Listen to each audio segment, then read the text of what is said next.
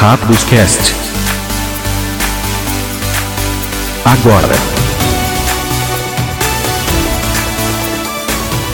Olá, bem-vindos ao Hack dos Cats, seu podcast brasileiro de Magic comigo, MP. E com Eli. Fala pessoal, tudo bem? Conseguimos, Eli, último programa do ano, pelo menos gravado uh, na semana, né? Os próximos serão pré-gravados. Conseguimos, sobrevivemos, cara. E que ano, hein? Ou 2021, ano. viu? Ano que vem tem Copa do Mundo, hein? Verdade. Não, mas sabe o que eu achei engraçado de 2021? Eu tava escrevendo um artigo pra Liga da Semana e para mim 2021 foi simplesmente a extensão de 2020, cara. E acho que para muita gente foi assim também, né? É, posso dizer o mesmo. A pandemia continuou, né? E, é, é, então parece que o ano não virou, sabe? É, é o ritmo foi bem similar, é verdade. É. Várias coisas mudaram, muitas coisas aconteceram, mas o ano foi, é, foi muito diferente, 2020 e 2021. Bom, foi... para quem acompanha, tivemos Olimpíada esse ano, né? Sim. Então foi uma coisa que aconteceu no meio do ano ali que meio que nos distraiu por um bom tempo. E ano que vem tem Copa do Mundo. Ah, e falando em futebol, tem eleições no ano que vem também. Sim, é. mais uma disputa de. Mais um derby, como diriam os futebolistas. É, espero que o pessoal vote não só com pensando na carteira, né? Mas com bom senso também, porque esses últimos anos foram tenebrosos. É, e, bom, a gente vai então soltar os programas clássicos, né? Top 10 cartas do ano e a retrospectiva também. Estamos chegando. Estamos chegando perto do programa 300, hein? É. E você está aqui desde 116. 116. É Olha só, caramba, passou rápido. Passou demais, nossa. Pois é. é mesmo assim, uh, não chegamos aqui sozinhos, né? Nossos uh, membros de guilda, né? Nossos apoiadores ajudaram muito também com conteúdo. É isso que eu queria desde o início, formar uma comunidade, né? Acho que conseguimos só gente boa, só gente legal. Uh, todos aí, qualquer que seja o meio, né? Por uh, Padrim, por uh, PicPay, é, todos eles é, integram a guilda e é, não se contentam apenas né, em apoiar, mas em participar ativamente ali, dando boas, boas dicas, boas opiniões, alimentando a gente com informação que por, é, por nossa via aqui a gente acaba também distribuindo dentro do podcast, né? Aliás, tem um membro novo, Ricardo. Ricardo, cheque seu e-mail, produção entrou em contato. Bem-vindo à guilda também. É, e... O Baldo mandou e-mail. O Teobaldo mandou e-mail, exatamente. Tem a foto dele no e-mail. É, e ficamos do programa passado, você mandou o resultado lá de um ruling, né? Uhum. Foi uma uhum. situação cheia de triggers, né? Envolvendo a farpas de mana, que a gente falou na fase final do programa passado. Como o meu irmão lembrou, foi uma situação intrigante, né? Por conta da quantidade de triggers. É, mas recapitulando rapidamente ali, eu tinha uma farpas de mana na mesa jogando cubo, né? A farpas de mana causa um de dano a cada joga a, ao jogador quando ele vira um terreno para adicionar mana, né? Então, se ele vira três terrenos para adicionar mana, ele toma três. E, uh, e, nós só estávamos anotando o dano que você toma, né? Porque eu virava os meus terrenos no final do seu turno, não para gerar mana, quer dizer, tinha que ser para gerar mana, mas eu não utilizava mana. Uhum. Eu só uhum. virava porque eu precisava desvirar permanentes para é, crescer um bicho meu que, que é, cresce né, com cada permanente que eu desvio, um tritão azul, Wake Thrasher. Uh, então, por conta disso, ambos esquecemos dos meus triggers e ali com a, a jogada que ia vencer o jogo na pilha, né? É, você lembrou disso três turnos e meio depois da primeira esquecida. E aí nós não sabíamos o que fazer e a dúvida era, e se a gente chamasse um juiz ali, né? O que, que ele faria? Mandaria voltar os três turnos e meio, né? Ou me mataria, porque eu provavelmente já teria me matado com todo o dano que eu Uh, tomei dos terrenos, mas não anotei, né? Ou ele não faria nada. E você perguntou pro para quem foi mesmo? O Eric. Ah, o Eric pro Eric. O Eric é legal. E qual foi o ruling dele? É, ele falou que vai variar de acordo com, se é competitivo, né? Com o real, se é competitivo, se é casual, né? É. Mas basicamente ele ia voltar o turno atual. É, o que é, é, seria muitas decisões para serem voltadas três turnos para trás. Né? Então ele ia voltar somente o, o, o, voltaria somente o turno atual e no, no, geral, assim, ele ele falou que vai nesse tipo de situação, se fosse comparar, por exemplo, se fosse um GP, por exemplo, né? É. É, ia, ia voltar todo, toda a sequência de turnos, ia ter uma entrevista rápida ali com os jogadores para poder avaliar se é, aparenta ter alguma alguma Se alguém tá tentando roubar ali mesmo, sabe? É, esqueci o termo. Ah, é. Pra mim né? é muito conveniente esquecer esse trigger. Exatamente, né? Investigar o jogador, tá certo? É, ia fazer a investigação ali. Se fosse comprovado de que houve má fé, do, do, no caso do MP, é, seria DK, acabou, né? Não, não teria pra onde correr. Mas se não fosse, ia voltar provavelmente aquele turno. é, ou ah, poderia se colocar os triggers na pilha. né? Voltaria, né? Até o momento é, do- do- na, na manutenção ali. é, e aí ia colocar os triggers na pilha.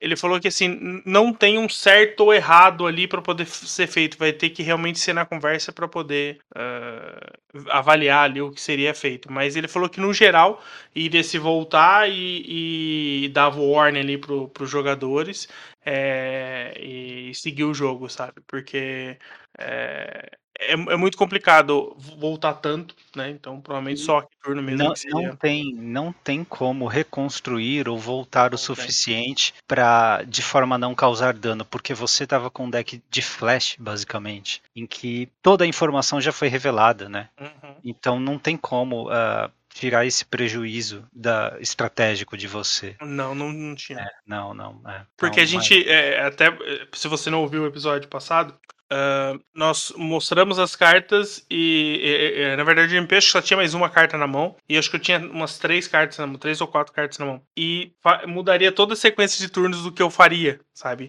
É, se eu pudesse matar o bloqueador dele, é, caso ele não, é, eu não. Eu não bloqueei, eu só dei champ block porque o bicho dele ficou muito grande. Se eu, se eu tivesse uma janela pra matar o bicho dele no bloco, eu teria feito, sabe? E aí eu tinha o Boros Charm pra poder dar indestrutível se ele tentasse remover, sabe? Então, assim, tudo É, alterado. ainda, ainda Então- tinha uma carta modal como Boros Charm na pilha. né? Uhum. Na verdade, você usou pra me dar 4 de dano e eu copiei ela pra poder te matar com Sim. exatamente 4 de dano. Então, assim, é realmente muito prejuízo por conta dessa falta de, de, de triggers que nós esquecemos. É. Uma situação complicadíssima, né? Mas obrigado ao Eric, então, por elucidar aí. É, situações assim, cara, acontecem bastante em Cubo e Commander. São dois formatos que é, trazem esse tipo de coisa pra gente, mas é bem curioso. Bom, é, boas notícias aqui, temos dois é, é, códigos do Arena para sortear, né? Eu já sorteei aqui no sorteador, eles são dois de pré-release, acho que uma de, da primeira Innistrad e outra da segunda Innistrad, eu tenho que ver ainda. Foi, acho que ambos foram Gené, inclusive, que, que deram. É, obrigado, Genê. E eu fui sortear, sorteei quatro números aqui é, na lista que eu tenho, porque às vezes dá alguém que já, já pegou o código, né? Então não pode colocar o Uhum. outro, ou sorteio um de nós sem querer e tal. Aí eu sorteei o Flávio e o Eduardo. O Flávio pro primeiro código, o Eduardo pro segundo. E os outros dois, olha, olha, olha que coisa, cara. É, foi o, o Fernando, nosso co-host aqui, Hum. e o quarto sorteado foi o Ricardo, que é o novo apoiador. já entrou ganhando. Mas então, se o Flávio ou o Eduardo não ah, já tiverem resgatado, enfim, não quiserem os códigos dele, eu passo pro, pro Ricardo. Então, se precisar de mais um, eu sorteio depois. É, Obrigado aí, pessoal, pelo apoio. Parabéns aos vencedores aí. Seis boosters, poxa, legal. Ó, já ajuda bem. Já. Ah, e o quiz da semana ali, o último quiz da semana do ano. o quiz do ano, será? Quem sabe? Magic já teve um jogo de fliperama, cara. Acredite se quiser. É, qual foi o nome desse jogo? A resposta tá lá na fase final. Notícias da semana, artigos e tudo que você não teve tempo de ler. Fase de manutenção. Alchemy chegou ele. E É, chegou bombando, hein? Chegou chegando, né? Novo formato, nova coleção. Você viu alguma coisa de? Jo- Jogou alguma coisa? Cara, eu joguei, eu fui na onda do, do Colucci, né? O Gabriel Colucci, nosso apoiador. É, que ele falou que, enfim, é, tava contente com o Alckmin podia, que podia jogar com o Dolinho de novo, né? O, o Omnaf 4 Colors, é, que é válido, é, apesar de nerfado, né? Aí eu joguei algumas partidas, sei lá, meia dúzia de partidas. é, e achei. Você não jogou o evento? O evento tava dando coisa de graça. Não, não joguei. Putz, eu acho que ainda dá pra entrar, cara. Alimente essa conta aí, se você pretende voltar, fica de olho. É um evento. Eu, eu, eu vi ontem e o evento ainda tava no ar. Eu acho que é bem-vindo ao Alchemy. Entra lá porque é, não tem limite, não tem custo pra entrar, não tem limite de derrotas e você vai ganhar XP, acho que ganha ouro também e booster, muitos boosters de Alchemy. Eu vou entrar também. É bem-vindo ao Alckmin, ou boas-vindas ao Alckmin, alguma coisa assim. Ah, só para ficar claro, não estamos falando de política, nem de políticos. Tá? É, não é Alckmin. Alckmin é, é, o nome do novo formato e não é culpa nossa que parece que a pronúncia é, enfim. Mas vai lá, o que, que, que, você achou, cara, das partidas que você jogou? Uh, eu achei que seria um formato diferente. Uh, eu achei as coisas muito. Parecia muito definidas as coisas, eu achei, sabe? É, não sei se, se tem algum é, pareamento diferente, mas eu acho que não, porque eu tava. A, a, quando eu tava um tempo sem, sem jogar construída, né? Porque eu tava jogando só draft, então acho que eu tava. É, se bem que eu acho que eu não joguei ranqueada. Eu joguei sem ranqueada. Enfim, mas eu achei que ele estaria é, com mais aventureiros. E não foi o que eu encontrei. Tudo bem que eu também não fui aventureiro, porque eu peguei um deck é, basicamente consolidado do passado, é, com algumas mudanças é, disponíveis, né? Mas eu lembro que eu peguei um R muito forte, uh, que uh, era, era, era tipo um R Dragões, sabe? Com algumas adaptações. E qual que foi o outro deck que eu achei forte também? Eu não lembro qual que era o outro, cara. Mas esse R me, me, me surpreendeu, quer dizer, surpreendeu entre aspas, né? Porque ele é basicamente o, o R do T2, mas eu, eu esperava ver mais coisas diferentes do que realmente eu, eu encontrei ali, sabe? Eu, eu vi muita coisa do T2 atual, é, ligeiramente alterada ali, mas eu, eu queria ter visto é, mais diversidade, sabe? Eu esperava mais diversidade também. Eu vi uma. Achei desproporcional o número de decks monobrancos que eu enfrentei. Talvez tenha sido apenas a minha experiência ali nesse evento, né? Foram umas sete partidas, mas foi metade um pouco mais da metade foi mono eu branco. Acho, eu acho que enfrentei o mono white também. Mono branco agro, um deck bem forte que ganha umas pecinhas aí novas, né? É, mas é, de qualquer forma, até pela novidade, né? Ela movimenta o standard e acho que era isso que em parte a Wizard estava mirando, sabe? Ah, então, é, assim, quando é que em, no meio de dezembro o pessoal ficava animado, né? Empolgado em jogar standard? Nunca sabe? Só tava pensando em férias, em cubo, né? O cubo do Arena que tá voltando também. Então, assim, é, tem, tem a parte boa aí que o pessoal tá explorando um formato novo, que é basicamente um standard de novo, né? uhum. né? Isso é legal. É, um, um, prenúncio aí do que pode acontecer a um tweet de uma pessoa aqui que soltou é, uma dúvida aqui, né, que, que, colocaram em um fórum de uma pessoa, acho que é no, no Reddit, alguém disse que é, foi jogar um evento físico e o oponente disse que o Goldspan Dragon dele é, tinha sido nerfado, então não dava para usar daquela maneira, né. Uh, isso aqui tem algumas evidências de que pode ser fake, né? Então é alguém querendo chamar atenção, mas uh, não está muito longe do que pode acontecer na realidade, né? Alguém jogar a arena, ver no, que o, no Alchemy a carta foi nerfada, ou o contrário, né? Ela foi melhorada e ir para a loja e jogar e achar que no torneio da loja ali, standard ou qualquer outro formato, né, pioneiro, modern, a carta também é, mudou, a carta tem errata, né, né, Às vezes é alguém novo no jogo, às vezes é alguém que vem do Yu-Gi-Oh, que está cheio de errata também, enfim. E uh, tem, é, eu acho que serve para ilustrar problemas aí da introdução desse novo formato ali. É, nós chegamos a, a, comentar isso no passado não muito distante, sobre essas questões é, relacionadas mais aos juízes, né? O quanto eles teriam que ficar atento às regras, não porque as pessoas é, iriam fazer errado, talvez, mas simplesmente para poder sanar as dúvidas das pessoas que poderiam aparecer em eventos maiores, principalmente, que vão ter é, jogadores ali que nem sempre estão jogando físico, né? E etc. Isso, o, o que é que nós, é, como os oponentes dessas pessoas, podemos fazer para tornar essa experiência menos desagradável para a pessoa que foi enganada dessa forma, né? Porque nem todo mundo, sei lá, lê artigo, ouve podcast, né? E tá mergulhado assim no jogo. Então tem os perdidos aí, mesmo em mesa de cozinha, Commander e tal. Sim, né? tem, sim. tem os, os, os, aventureiros, paraquedistas aí. É, qual seria a, a postura? É, correta para a gente pro proporcionar uma experiência decente para todo mundo, né? Sem, sem causar grandes constrangimentos. É, eu, eu, acho que é, é válido você tentar explicar sobre essa questão dos formatos, porque inclusive é, é, vale muito essa, essa comparação, que é, se a pessoa só jogou Arena, primeiro, os primeiros eventos que ela está fazendo físico, ela talvez não vai saber da existência do pioneiro, do modern, do legacy, etc, né? de um mundo fora do digital. Então é bacana você você fazer um briefing rápido ali, sabe? De que existem os formatos, em cada formato você tem as suas listas de válidas, e agora em relação ao digital você tem uma, um teste da Wizards em relação a erratas, é, ou é, nerfs em algumas cartas, mas elas só valem naquele formato específico. Né? Eu acho, é, talvez isso pode acabar parecendo pobre né, nessa situação, mas eu acho que é o mais correto a se fazer. Aí e... também falar, né, tipo, ó, é, você se você quer que eu chame o juiz para ele confirmar isso para você? Eu, ah, eu acho, eu acho que isso é sempre válido. E uma outra coisa é se oferecer. Às vezes não vale nada, né? Ou às vezes vale muito pouco, é um joguinho de brincadeira. Então, né, você pode se oferecer para voltar a jogada. Uhum. É, para é, talvez permitir a pessoa repensar a jogada dela, né? Já que a realidade ali para ela mudou na hora, né? E não tem mais muito mais o que se possa fazer. Se for algo de primeira rodada, primeiro jogo da primeira rodada, talvez sugerir que ver se ela quer mudar de deck, é, você espera, né? Não tem problema, fala com o organizador do torneio ali, né?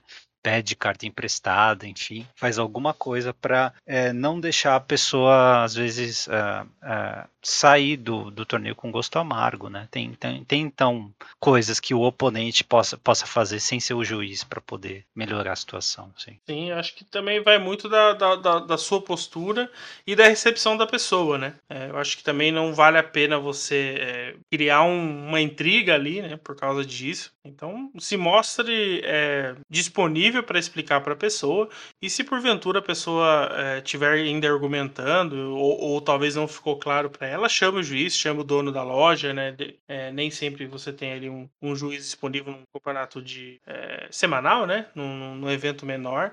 E aí, obviamente, se for um evento maior, um evento de final de semana aí valendo premiação, eu acho que aí realmente é, vai ser difícil esse tipo de pessoa, né? Esse perfil de, de, de jogador estar tá nesse evento maior, mas se acontecer, eu acho que aí já o ideal é você dar um toque na pessoa, para ali, chama o juiz e já esclarece para que tudo fique é, claro, né? E dentro das, das regras e, e, ninguém saia penalizado, né? E bem por aí. E o único, o, esse não é o único problema que a Alckmin pode provocar também, né? É, falando em outro tipo de papel, o dinheiro, né? O Saffron Olive tweetou aqui que ele gasta mais ou menos 300 dólares por uh, standard, por, por coleção do standard, para poder ter as cartas que ele precisa e completar as coleções para fazer os vídeos. Mas a entrada do Alchemy fez ele gastar 500, é, 500 dólares ao todo nessa última coleção, ou seja, 200 dólares a mais, né? É um jogo caríssimo, cara, né? É, você gastar 500 dólares, 300 mais 200, né? A cada coleção que sai é, para um formato virtual em que você não tem é, a liquidez ali, né? Você, você não pode fazer nada com a sua conta, vender, craftar carta, trocar carta, não é como o mall. Uh, é, é pedir demais, né? Mesmo para o produtor de conteúdo é pedir demais. Então é coisa para se pensar. Assim, né? A gente não, não acha que não vai, obviamente, acontecer nenhum, é, nenhum é, revamp da, da, da economia do Arena. Isso provavelmente não vai acontecer. Mas os números do jeito que estão parecem abusivos, assim, né? 500 dólares a cada três ou dois meses é bastante coisa para um joguinho virtual desse. É, por isso que eu falo que uh, tem, tem algo muito errado nisso aí, porque a Wizards, realmente essas cifras aumentam a cada, a cada trimestre, né, que a gente vê o relatório deles em relação às plataformas digitais. Mas o engraçado é que eu sei que tem muita gente que gasta vários reais, vários é, centenas ou reais. No, no caso ali, se você for pensar em 500 dólares, a gente já está falando em milhares de reais, né? Para poder é, ter a coleção. Isso a gente, com certeza, os produtores de conteúdo aqui que fazem histórico T2 precisam gastar valores semelhantes também para conseguir acompanhar. Né? É, é, mas é claro que essa é uma realidade, é, não é a realidade de todo jogador aqui. Mas assim, só, só, só, só para minimamente... ficar claro, tem como conseguir tudo isso de graça, draftando muito. Sim. Mas, uh, assim, isso significa um investimento de tempo. E tempo também é dinheiro, né? Então, sim, não é sim. é todo mundo que tem tanto tempo livre assim para ficar draftando infinitamente e completar a coleção. O que se é. pede é demais mesmo uh, numa, numa pool de cartas tão grande, né? E que cresce a cada agora praticamente a cada um mês e meio. É, e aí o, o, a contrapartida é que, é que me entristece, né? É, você ga, gasta-se tanto para poder ter as cartas de uma coleção e o programa Arena, né? né o, o, software continua sendo ruim. Né? É, não traz experiências boas, toda atualização você tem problemas. É, o, quanto mais eventos, acho que mais problemas continuam aparecendo, né? Então eu acho que isso é, é, é o que acaba desanimando um pouco também, sabe? Se você tem uma contrapartida boa, né? Você tem um programa bom, se as coisas estão indo bem, eu acho que é, acaba se entendendo, mas quando, né, que é o caso nosso, é, não é uma contrapartida boa, eu acho que, que isso encarece ainda mais, né? cara, eu, eu, eu, eu não acho tão ruim assim, cara se esse tipo de coisa que você falou acontecesse o tempo todo, né, tudo bem, mas não é a minha experiência, assim. Eu jogo todo dia, pelo menos, para completar as missões, né. O Flávio, eu sei que é o outro que a gente estava conversando no metrô, é a mesma coisa. Pelo menos fazer as missõezinhas ali, garantir aquele gold, a gente faz todo dia. E, assim, não tenho tantos problemas, assim. De vez em quando dá uma travada, ou, tipo, no dia que sai uma coleção, às vezes tem uns erros, tal, mas...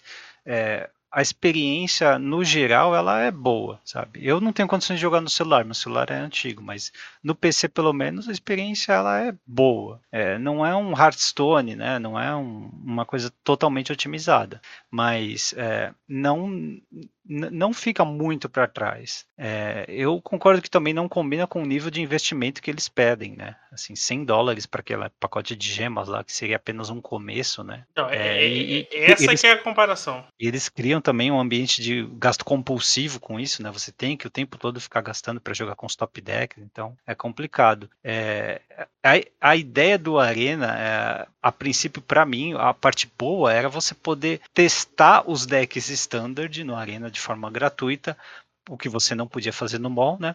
Para poder jogar o standard de papel na loja. Agora, você provavelmente não vai conseguir fazer isso no Arena, porque é, tá difícil conseguir as cartas, né? Então você provavelmente vai casar com alguns decks, você não vai ter essa versatilidade de ficar trocando de deck o tempo todo e diversificando suas estratégias. E eu não sei qual é a utilidade disso para o Magic de papel, como é que isso se traduz para o Magic de papel. É, então, pelo menos do ponto de vista do jogador que pensa em ir na loja, jogar um Friday, um CLM, né? É, standard de papel, o Arena não vai colaborar muito, não.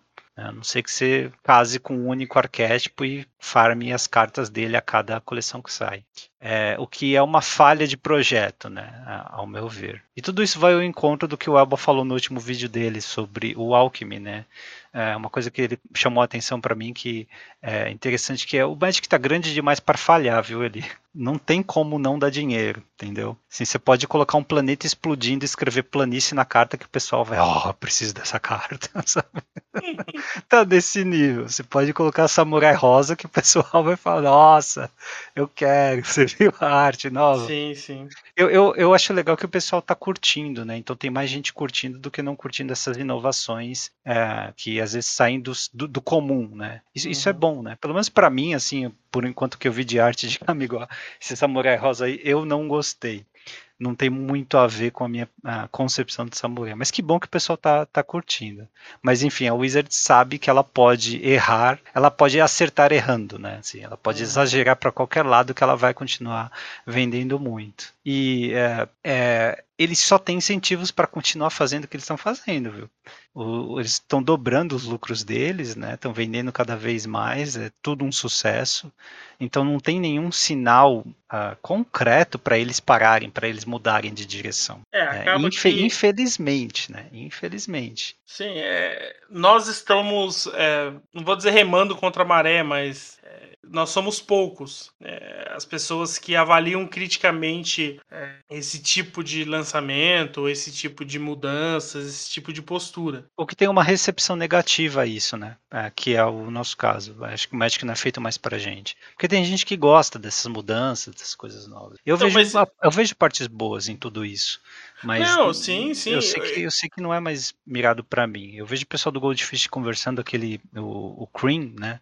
É, é, um cara bem mais novo, é o cara que compra todos os Secret Lairs, é o cara que acha que tem que quebrar color pai mesmo, que preto tem que destruir encantamento de qualquer forma e que é, alquimia é tudo que ele que esperava mesmo do do, do, do Arena, era para isso que tinha que, que existir o Arena. Assim, é um pensamento, é uns 180 graus daquilo que a gente está acostumado, sabe? Mas esse, esse cara tem moral para exigir alguma coisa e para falar da Wizards. Eu não sou consumidor da Wizards, eu não compro Magic físico há muito tempo. Então, é, eu, como é que eu vou criticar a empresa por tomar decisões com base em quem compra os produtos dela, sabe? É, é, infelizmente, é, a gente fica meio que refém de uma situação que a gente não tem como controlar, cara. As coisas estão mudando bastante e apesar de nós não sermos mais um público-alvo, um público que ela deseja cultivar, a gente ainda pode continuar sendo público se a gente achar que serve pra gente. Né? É, mas é, é aí que tá o ponto. Uh, não cabe a gente trazer pontos críticos em relação a esses tipos de lançamentos simplesmente porque a gente não compra, sabe? É, é, é, é isso que eu penso também. Depende, né? Assim, ó,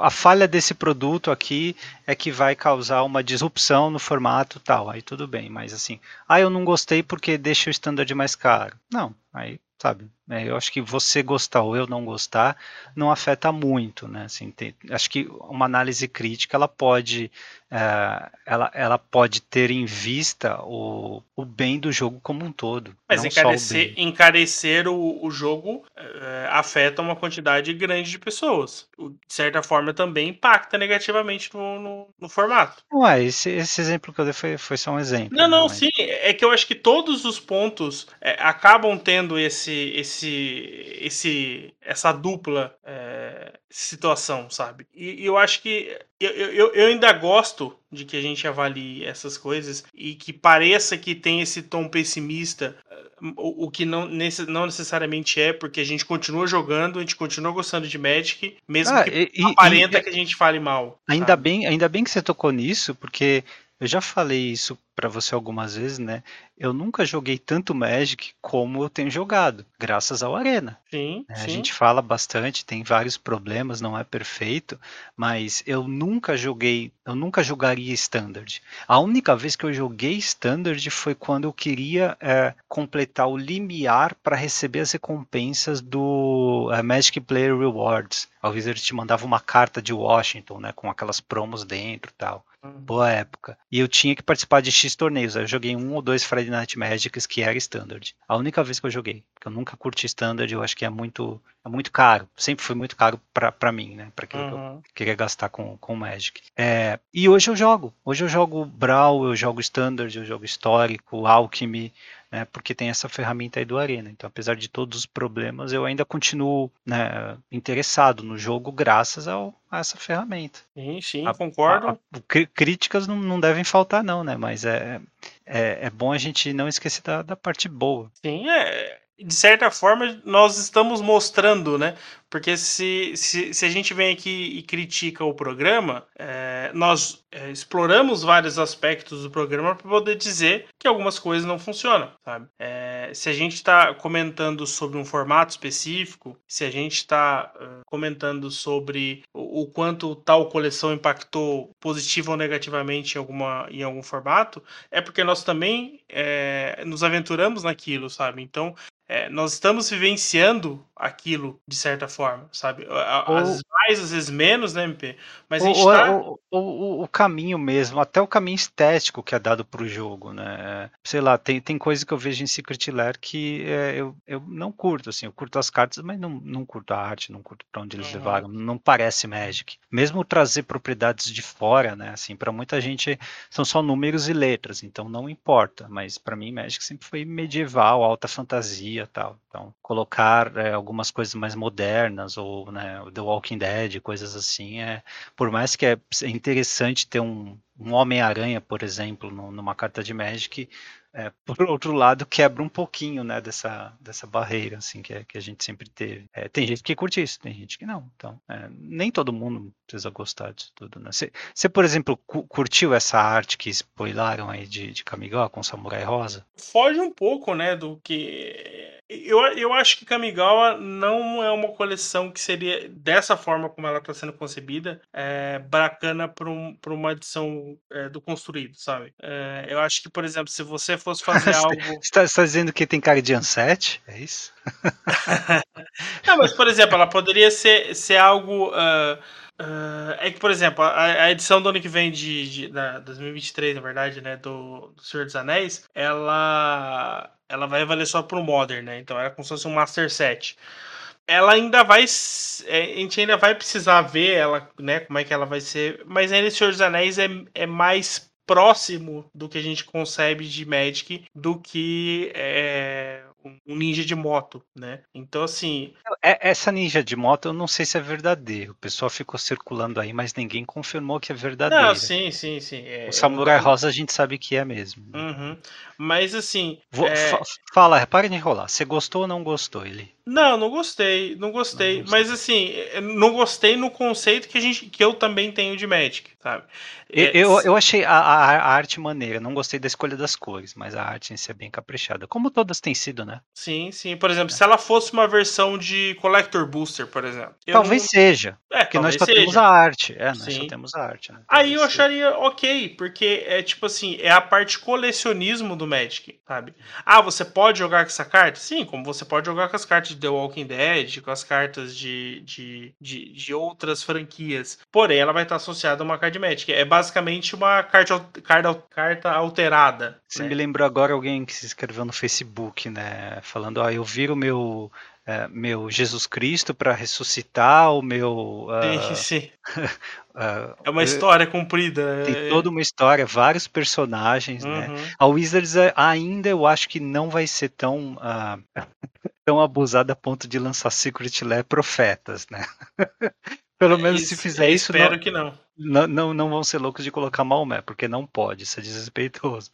Mas acho que qualquer um, qualquer profeta em carta de Magic é desrespeitoso, mas é, mas eu, eu, não, a gente vai chegar num ponto que a gente vai, ainda pode achar que pode acontecer, sabe? Porque uh, é, é, qualquer coisa que eles fazem ele vai dar dinheiro. Eles estão eles errando para cima, sabe? Não tem como falhar, tá grande demais. É verdade isso. E é, sei lá, para quem se sente como nós, né, tem diversas formas de você continuar acompanhando e gastando dinheiro com Magic, mas sem gastar com a Wizards porque assim você não vai alimentar o dragão, né? Alimentar o sinal para a empresa continuar fazendo as coisas que, na sua visão, levam o jogo para um lado que você não curte tanto, né? É, então, algumas ferramentas aí. Eu fui inspirado pelo vídeo do Elba, né? Tipo, você pode ir para a loja e participar de torneio na loja. Você está dando dinheiro para a loja, certo? Sim, sim. É, o Arena. O Arena é free to play. Joga o Arena. Né? Joga qualquer formato eterno, casa com um deck e, e reza para ele não mudar. Mas né, faz isso com Modern, com Legacy, com Pauper, né? Assim, burn no Pauper, o deck estático. Aí você não, né? Você pode ir para o pré-modern, já falamos não, cultivando o jogo sem depender da Wizards. É, porque também tem riscos, não é só ah, é birra, né? Não é ranço, ah, não, não vou dar dinheiro para a empresa. É que quando você entra nesse ciclo uh, de, de, dependência das decisões da empresa, é, uma hora você vai tomar um ban, uma hora você vai tomar um Modern Horizons e o teu deck vai rotacionar para fora do formato, né? Então assim, ficar independente da empresa te garante uma baita de uma tranquilidade também, né? De que todo o seu investimento, o seu tempo, as suas cartas é, vão permanecer relevantes. E isso Sim. é uma tranquilidade ali que não tem preço. Tá? O Fernando fala bastante disso, ele está bastante feliz. Ele é um cara que já tomou ban no Legacy, né? já, já, já teve sua, sua carga de, de decepções com, com as alterações da Wizards, e ele saiu, acho que é um bom. A, é, a, a, em um momento oportuno, né? É, tá trocando a coleção dele por uma coleção pré-modern e tá super satisfeito. Então eu acho legal, assim, é, é, até porque o próprio Magic como produto, baseando até no que o Abba falou, é um produto que tá faltando qualidade. Você falou do digital, é verdade, tem problemas de qualidade, mas no papel ele tem produto premium, né? Como o Secret Lair, que tá vindo Pringles, né? Tá vindo uhum. todo todo dobradinho, né? Tem problemas de qualidade. Outra coisa, sem apoio ao competitivo, né? a empresa não está criando um sistema de torneios com compensação elevada, né? Está pedindo muito, mas está dando muito pouco, né? Então, assim, é, não é não é ranço, birra, é só um sinal de protesto, né? Tem diversas maneiras de se envolver com o jogo, gastar com o jogo, mas sem ir direto para a empresa, né? Você voltar para sua comunidade, para você mesmo, para sua loja, pagando entrada em torneio, sei lá, ou é, indo para o Arena, que é free to play, for, formas de, né, que, que, que te dão mais é, independência. Isso não tem preço. É, realmente, porque assim, é, todos os formatos estão sujeitos a isso, né? É, você comentou do Fernando com, com Legacy, a gente é, vê isso frequentemente no Modern, né? Do ano passado para cá. Até o Pauper já sofreu. vou dar um exemplo que, que, eu tava conversando com meu amigo essa semana. Gush foi banido né, dois anos atrás, hum. que era uma carta que era um free spell, né? Que você podia comprar duas cartas, né? É, e você ainda tinha até um efeito de ramp, né? Se no terceiro turno você conseguiria fazer a três, mana, três manas mesmo tendo só dois terrenos, por exemplo. Então, o pessoal sempre considerou uma carta é, muito forte, né? É uma carta muito forte, mas uhum. todo mundo sempre pediu o banimento dela no Pauper. E aí hoje você tem é, Equal Spring e Disputa Mortífera, que quatro manas você compra quatro cartas. E ainda Nossa, põe. É mesmo, hein? E ainda põe. É, é, um tesouro. Um, um tesouro, né? É. Ah, mas isso é, é, é tem cartas. É, me mostra uma carta que joga um formato desse que com quatro mandos você compra quatro cartas, sabe? Então, é, eu acho que e, e, a Wizards, né? A comparação é porque eu não vejo a Wizards tendo movimentação nenhuma para controlar esse tipo de situação. Então, se Gush era muito forte, por que, que essa interação não é forte, sabe? Então, uma coisa acaba não justificando a outra. Elas, elas destoam, sabe? E, uhum. e isso tá, nós estamos sujeitos em todos os formatos, é, agora com a Arena, com essa uh, alteração né, da, das cartas. Então, assim, não dá para confiar no, em como o Wizards vai conduzir o jogo. Né? É, e você falou uma coisa assim, isso acontece em todo formato. Sempre foi verdade, né? Que sempre houve risco de tomar bala perdida por um ban ou de ter um formato desequilibrado. Mas agora nós temos não, não só sinais, mas ações claras de que eles estão propositalmente é, introduzindo essas distorções em todos os formatos, como forma de sempre trazer novidade, sempre deixar as coisas empolgantes e vender muito mais, obviamente. É, então, é mais um motivo para é, correr para um canto seguro, né? trazer os investimentos para um pré-modern da vida, ou ir para qualquer formato eterno, num, num, deck mais seguro, ou para um free-to-play no Arena e mudar a nossa relação com, com o jogo. Assim, é, é, é é, é, um pouco triste, né, levantar essa bola, porque é, recentemente tivemos a criação do Pioneiro, um formato com tanto potencial aí, mas é, eu vejo tanto Pioneiro como Modern, talvez o Modern mais, mas formatos de alto risco, sabe? E é, é, é triste, porque são formatos que movimentam muitas lojas aqui no Brasil, e as lojas vão precisar de todo o apoio que elas podem agregar nos próximos meses para poder voltar à atividade e criar uma comunidade. A nossa é tão pequena, né? Uhum. É realmente, eu acho que a gente precisa é, procurar um, um, canto que você se sinta confortável, que você tenha segurança. É, se realmente, é, como nós, por exemplo, que é, às vezes por escolha, às vezes por opção, às vezes por falta de opção, você quer continuar jogando seu Magic, mas é, financeiramente você não quer se comprometer. Então, procure um formato mais acessível, procure jogar de forma diferente. É... E se você pode, apoie sua loja local, né? Eu acho que isso é, é, muito válido, porque sempre você vai ter um canto disponível ali, né? Para poder jogar, é, seja com os amigos, seja no campeonato semanal. Né? É, cara. Bom, é bom, é bom porque a gente acaba é, lembrando das opções disponíveis aí, né? É, assim, cam alguns caminhos se fecham, mas outros também se abrem. É, você passou um link aqui ele, de um processo que a Wizards está é, quase é, sofrendo. Que papo é? Você chegou a ler o artigo? Eu li, mas é, é como ele me pareceu uma continuação de alguma coisa antiga. Né? Eu acho que é interessante você pegar um, o histórico inteiro. Né? Eu li e não entendi. É uma empresa TSR, que era parceira da Wizards, está juntando dinheiro para poder entrar com processo contra a Wizards, mas é uma treta de Dungeons e Dragons. Elas eram parceiras e a Wizards quebrou em algum momento a parceria, foi isso? É, na verdade, é, parece que é, é uma, uma é, foi para uma virou a outra, né? E, e, e tem um, um, rolo, parece que a, a, TSR é quem tinha as marcas, as patentes da, da, das marcas, né? Que, é, que, que a Wizards diz XDT em relação a D&D, né? E aí é, eu, eu, ficou meio, não ficou muito claro aí, por isso que eu falei do histórico, né? É, Olha quando... só, aqui no Twitter da TSR tá dizendo que ela é liderada pela, pelo Justin Lanassi e pelo Ernie Gygax Jr., né? É, o Gary Gygax é um dos criadores de Dungeons Dragons. Então esse hum. Ernie aqui deve ser filho dele, parente próximo, sei lá.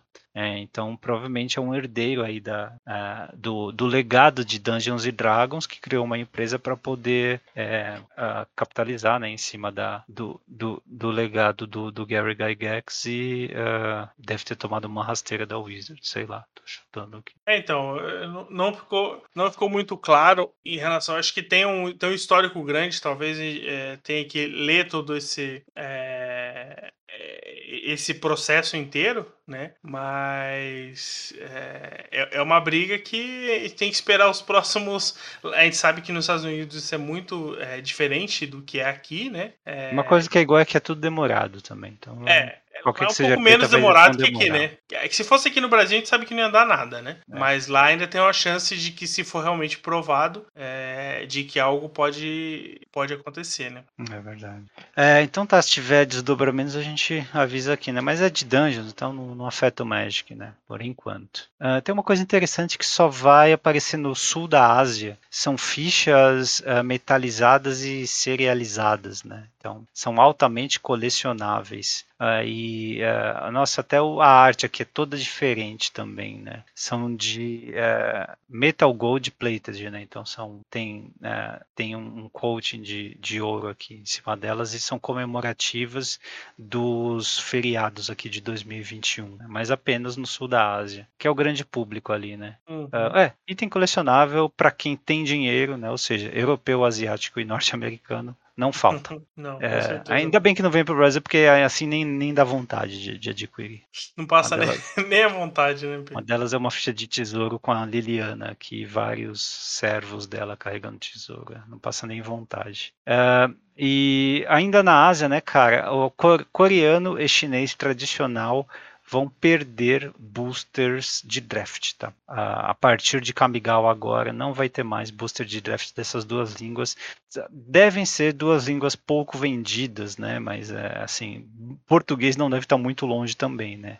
Assim, provavelmente o chinês uh, simplificado deve vender mais, mas isso aqui talvez seja um sinal, cara, de que é, eles estão planejando acabar com os draft boosters, né? Uhum. Nós já falamos há um tempo atrás que eles vêm, a própria Wizards, né, via os distribuidores, tem sabotado, né, a sabotado ou né, limitado a distribuição de draft booster e sugerindo set booster no lugar. Né? É, aquele caso famoso do norte-americano que falou: oh, Eu quero 200 caixas de booster. Ele falou: oh, Eu só tenho 10 né, de draft booster, mas o resto eu posso te dar de 7 booster. Você quer? Por quê? Porque o set booster, apesar de não dar para draftar, ele é um produto que vem a mesma quantidade de cartas, só que é mais caro. Quanto por cento? 25% mais Acho que 25, 25 a 30%. É. Uh, e é o que eles estão fazendo lá na China e na Coreia também. Né? Uh, os set boosters virão no lugar dos draft boosters que eles vão tirar de circulação, né? nessas línguas também, no coreano e no chinês tradicional, e apenas o pré-release vai ser suportado. Então uh, ainda vai, vão continuar recebendo o kit de pré-release com seis draft boosters. Tá?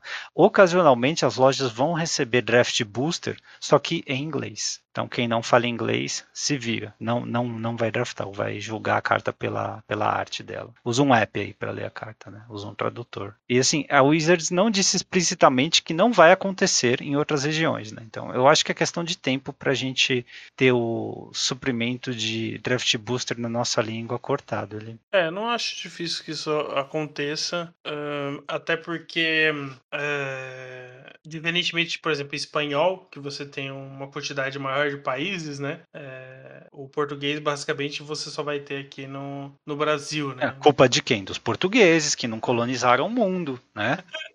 Ou pelo menos que tivesse mantido a mesma língua, né? Não precisava ser o português de Portugal e o português do Brasil. Pois é, precisava ter se vendido todo para o Império Britânico. Olha o que os caras fizeram. Né? Vocês podiam ter dominado o mundo inteiro. Né?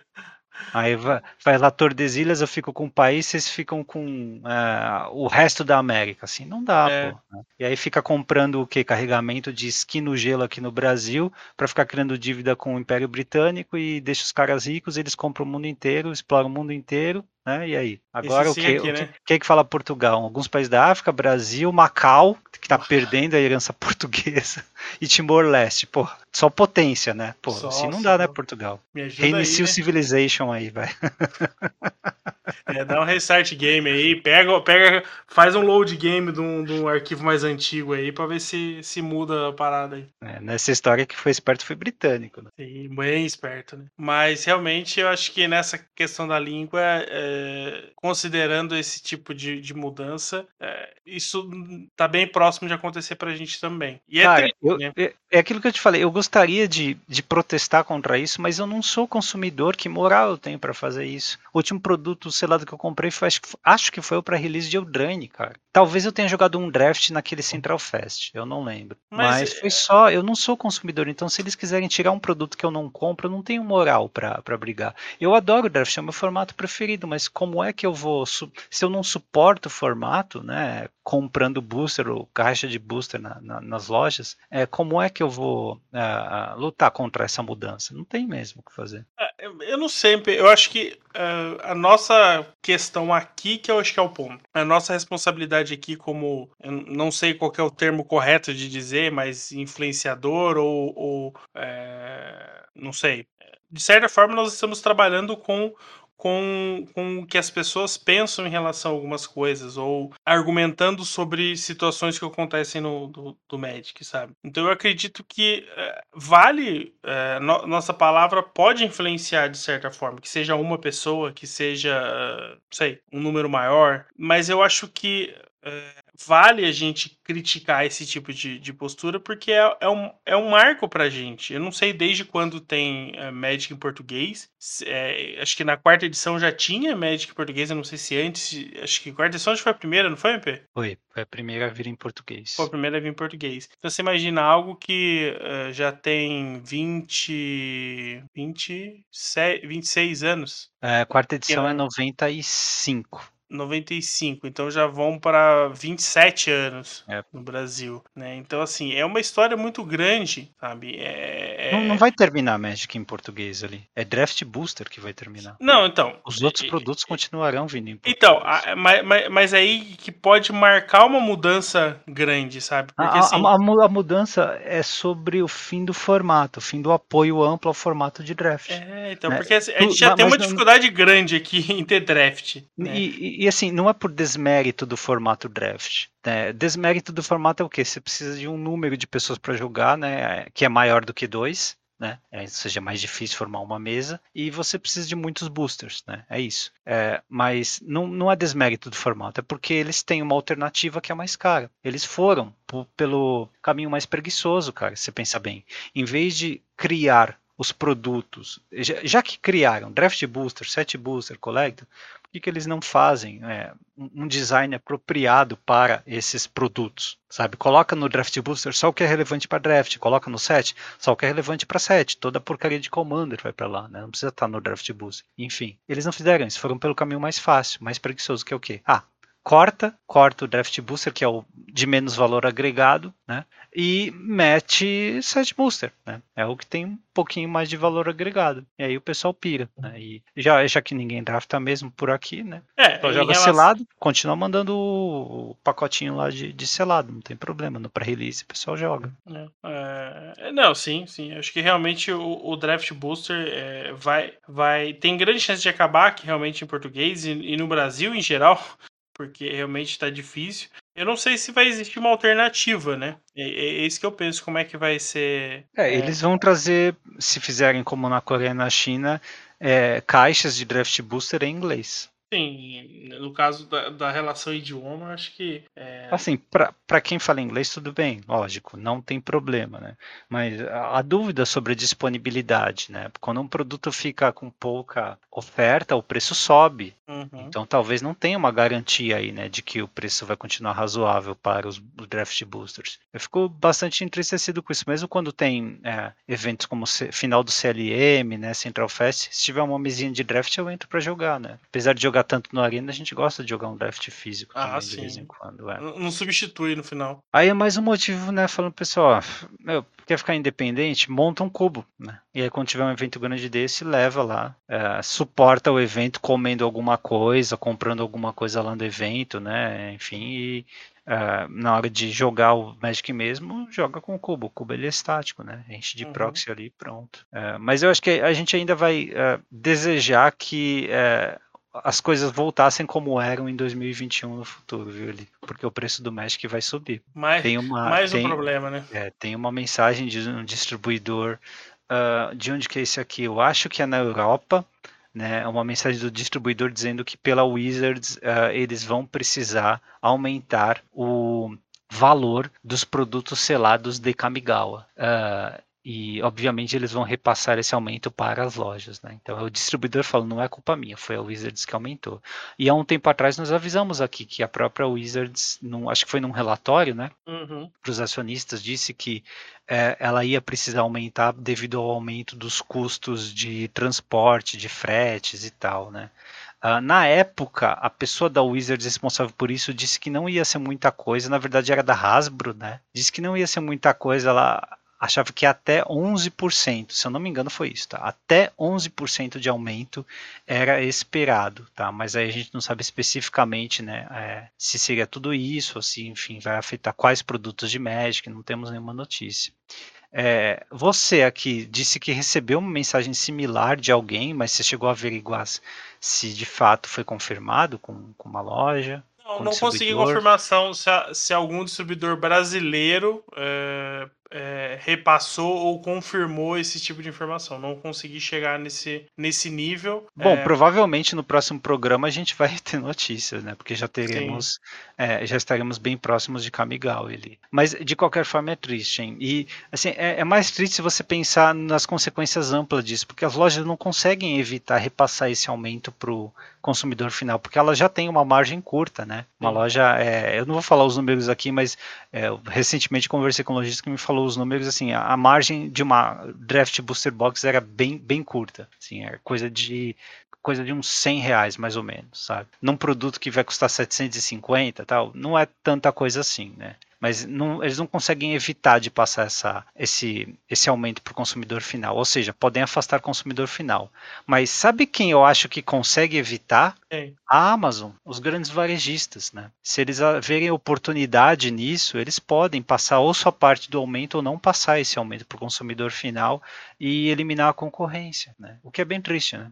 Para as lojas, para os locais onde nós frequentamos e costumamos jogar. É bem é, triste. Porque, porque aí que acontece, né? Eles têm capital para segurar esse tipo de, de, de aumento, né? E, e eventualmente até negociar de alguma forma, né? Imagina a Amazon negociando com um distribuidor X. Não, ela pode, ela com o, o volume de pedidos que uma Amazon faz, ela pode facilmente negociar com o distribuidor, ou até com a Wizards diretamente. É, eu né? acho que a Amazon acho que deve ter até comprado a Wizards direto, né? É, então. não, não me lembro ah, de ela ter um intermediário. As lojas locais não, né? São, é, estão suscetíveis às decisões dos seus distribuidores. É, e, aí ela entra no, a, a, loja acaba entrando numa espiral complicada, né? Porque é, ela vai ter esse aumento da, do produto base. Nós ainda temos aqui no Brasil o adicional do dólar, né, da relação real-dólar, que é, já tá, tá o, o, dólar voltou a rivalizar com a gasolina, né? Então tá, tá tentando chegar no, no mesmo valor ali, né? Então o dólar já tá de novo é, mais próximo dos seis reais, né? É verdade, 5,70. Né? Então assim, e aí o lojista fica naquela situação, uh, eu vou vender minha caixa de draft booster por 600 reais é, para manter a margem que eu tinha, é, ou vou vender ela por 650 e vou tirar, é, e esses 50 reais aqui eu vou tirar do meu lucro, É sabe? complicado, cara. Ou... Talvez o futuro do Magic não seja mais em loja. Todo o pessoal que gastou com Ego Commander aí vai ficar com, chupando o dedo porque não vai ter onde jogar. Mas, cara, tal, talvez seja verdade, assim. Talvez essas lojas que vivem, né, de vender Magic, vender carta avulsa, fazer torneio, elas acabem, né? Sobre só uma ou outra loja gigantesca que faz diversas outras coisas, assim. Sabe? Eu, eu, eu, eu fui numa loja, vi é, duas salas enormes, todas luzes acesas, sabe? É, duas pessoas trabalhando, dois refrigeradores ligados o tempo todo nesse calor de São Paulo, sabe? E zero pessoas, eu era o único na, na loja, sabe? E isso, assim, num dia de semana, sabe? Ficam abertas o horário comercial inteiro. É, como é que você sustenta um negócio desse, cara? Com tanta rasteira sendo tomada. Uma outra rasteira ali, Pro Tour, Arena Open e o Store Championship no mesmo fim de semana, cara. Sabe? Não tem ninguém pensando em como uh, proporcionar experiências diversas para todo mundo, né? Sabe? Todos esses eventos competitivos acontecendo no mesmo fim de semana, que foi o outro fim de semana, né? Pô, ainda teve, ainda teve churrasco junto, né? E teve churrasco junto. Pô, mas sacanagem, sabe? É, não, não tem ninguém planejando nesse nível, infelizmente, né? É, mas uh, a parte né, de todo mal, né, tem a parte boa também, que apesar de a gente saber que o Magic vai subir de preço, é, a gente pode ter alguma uh, noção, né, baseado no, no aumento dos preços lá fora, uh, se há alguma intenção de trabalhar o mercado brasileiro de forma diferente. Né? Eu digo isso porque se você olhar lá fora, os preços aumentarem 15% e aqui aumentarem 5%, ou sei lá, não aumentarem, né, você já tem um sinal muito claro de que alguém vai poder trabalhar, alguém está trabalhando para talvez localizar melhor os preços ou fazer um negócio diferente aqui para o Brasil, né? É uma esperança que a gente pode ter, né? De que é, a, a, a, nossa desvalorização cambial possa chamar a atenção né, deles e é, de, de, forma a fazê-los uh, abaixar um pouquinho os preços e uh, talvez promover programas diferentes, mais localizados aqui para a América do Sul. É, uma coisa que eu fico pensando e, e que é, acaba complementando o que a gente falou sobre a, questão das línguas, hum. é, será que é tão ruim, por exemplo, a gente não ter é, algum produto em português? Porque uh, o que que a gente pode, o, o que que a, a, os distribuidores, né? O... Ah, no, no, mínimo o Arena nós vamos ter. É. O que que o macro do negócio vai fazer para escoar produtos em português? Para onde que ele vai mandar isso? Que não seja para o Brasil, que, que vai vender, que vai, é, né? Que, que vai dar é, saída nesse tipo de produto? Não tem. Que eu saiba, produto em português é só Brasil e Portugal, é, né? É, não, e ainda são diferentes, né? Não é o mesmo a mesma língua, então não tem como de mandar de um para o outro, né? Eu assim, acho que eu acho que é a mesma, ele acho que não tem a tradução localizada para o português de Portugal, não. não eu sei porque quando eu vou procurar no site não, não tem o português localizado de Bom, Portugal. Menos mal, mas.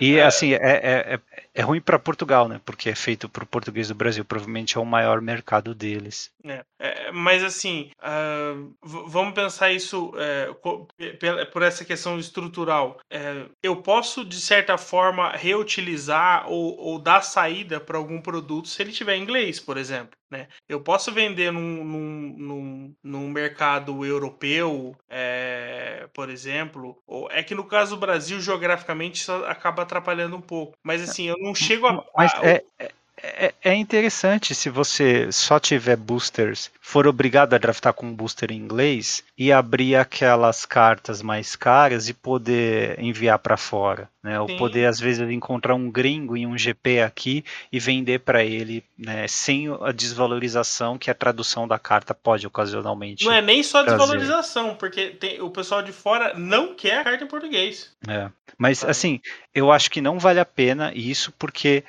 você está excluindo uma parte dos jogadores quando você faz isso. Jogadores que não falam inglês. Ou porque Sim. não têm condições, ou porque são novos demais, não aprenderam ainda. Né? Então, mas e, aí. De, aí... qualquer forma, mesmo para quem fala, cara, uh, ele é, demora mais, sabe? É, eu fui jogar Alchemy agora, toda carta tá cheia de texto, cara. Toda carta faz alguma coisa quando entra, quando morre ou quando ataca. Ou os três, sabe? É, é texto uhum. pra cacete. E assim, eu nem digeri as cartas da última Innistrad. E já tenho uma coleção cheia de carta nova para ler. Então, quando você tem que ler inglês, você é mais lento, a não ser que você seja o Joel, um professor de inglês, né? Você é inevitavelmente mais lento. Você também pode cometer mais erros, enfim, você seu aproveitamento é menor. Né? Então, sabe, tem, tem, um probleminha também em fazer isso. A parte do, do, do custo eu entendo, assim, pode facilitar para vocês com a para fora, mas é, pode tornar a experiência um pouquinho pior. Mas assim, é, vamos pensar em, em, em, porcentagem. A quantidade de pessoas que vão jogar um draft físico, é, considerando todo o cenário que a gente colocou, em termos financeiros, de acessibilidade, etc., é que vão realmente ter o seu jogo impactado porque não está em português, me parece que é bem menor ultimamente. Ah, eu não sei dizer. Assim, eu estimo pela minha experiência que a cada mesa de oito pessoas, uma delas vai ter grandes problemas se todas as cartas estiverem em inglês. Mas, é, mas assim, é uma só em oito, mas ainda assim é relevante. Não, sim, mas isso considerando o, até o cenário atual, que a gente tem muito menos, que a gente tem é, várias pessoas que é, dificilmente vão é, entrar num, num, num draft é, pela primeira vez do, do que há dois anos atrás, com esse tipo de, de é sabe? Uma outra coisa que você tem que se perguntar é como escoar essas cartas em inglês que vão estar mais presentes aqui no mercado nacional, né? Será que é fácil vender para fora? Será que tem que esperar um GP, um evento do tamanho de um GP quando os gringos vêm para você escoar para eles ou vender direto para uma loja? eu vou falar para você que assim, o contato das, dos jogadores aqui no Brasil tem aumentado bastante em relação com o pessoal lá fora, sabe? Hum. Eu sempre vejo ou um grinder ou algum jogador que está interagindo, é, tem essa essa, essa relação com pessoas conhecidas de fora, sabe? É... E assim, não vou dizer que essa troca de cartas é frequente, né? Até porque tem essa questão do, do, do, do, do câmbio, né? Que pode afetar diretamente aí a, a venda e a questão da logística também, né? A gente enviar cartas uhum não é muito barato. Mas eu acho que isso tá bem mais fácil do que, do que já foi, sabe? Então, eu, o, o Matana, por exemplo, um tempo desse atrás, tinha, recebeu uns, uns, umas cartas de um, de um, de um conhecido, né, do, do, meio do Magic lá da Itália, sabe? E mandou para ele algumas cartas em italiano e tal. Então, assim, por mais que às vezes é, isso é, pareça relativamente pouco, eu acho que é uma realidade que já começa a ser palpável, sabe? Então, só que, só que a gente é, melhorou o acesso, né, é, de enviar, né, de, de comunicação. Eu, eu, eu questiono, eu questiono isso porque, assim, se tá caro trazer de lá para cá, também deve estar tá caro enviar daqui para lá, né? Eu vejo isso, por exemplo, pelo preço do uh, Goblin Guide ou de qualquer carta dessas de Love Your Game Store, essas promos com retroframe foil que as lojas estão dando, né? Aqui no Brasil, as lojas ainda não estão dando porque não chegaram, mas as pessoas que importam aqui no Brasil estão vendendo 90 dólares. E essas cartas, o preço médio delas lá fora tá 3 dólares e meio, tá? Então assim, 90 reais, né? 90 reais, desculpa. Então estão vendendo por quatro vezes mais aqui cada uma dessas cartas do que o preço praticado lá fora. Né? Se de fato fosse fácil importar, é, essas pessoas não estariam vendendo as cartas a esse preço. E eu sei que tem gente comprando, né? Então, e acho que o pessoal que compra um Goblin Guide Retroframe sabe entrar no TCG Player e ver o preço, né? Então, é, provavelmente é por falta de é, confiança de que o produto vai chegar e não vai ser taxado ou coisas assim. Então, eu acho que não, não deve estar tá tão fácil assim, viu, Eli? Talvez se nós tivéssemos mais eventos de nível internacional ou regional por aqui, aí é, tudo bem. É, é, que, por exemplo, a gente está falando de cartas que são promocionais e que a gente deveria ganhar e tá tendo que comprar para poder ter, né? Não, mas essas cartas elas vão chegar e as lojas vão distribuir, só que ainda está com problema de distribuição. Então, é, e aí quando, as... elas, quando elas chegarem e as pessoas começarem a ganhar essas cartas, né? E aí, por exemplo, vamos supor que você falou que tá 3 dólares lá fora. Isso. Certo? É, vamos supor que as pessoas aqui do Brasil vendam por 2, certo? E aí, é, obviamente, você não vai mandar um, set, um playset dessa carta. Obviamente não vai valer a pena. Se você junta um grupo de, de, de cartas e etc. para poder enviar, é, você tá fazendo com que a pessoa lá eventualmente pague até o o envio e compre ligeiramente mais barato, né? É, para ele e pra gente é um mundaréu de dinheiro, né? Porque o Ah, é, transformar dólar em real é uma beleza. É, vale mais né? do que barra de ouro, né? Sim.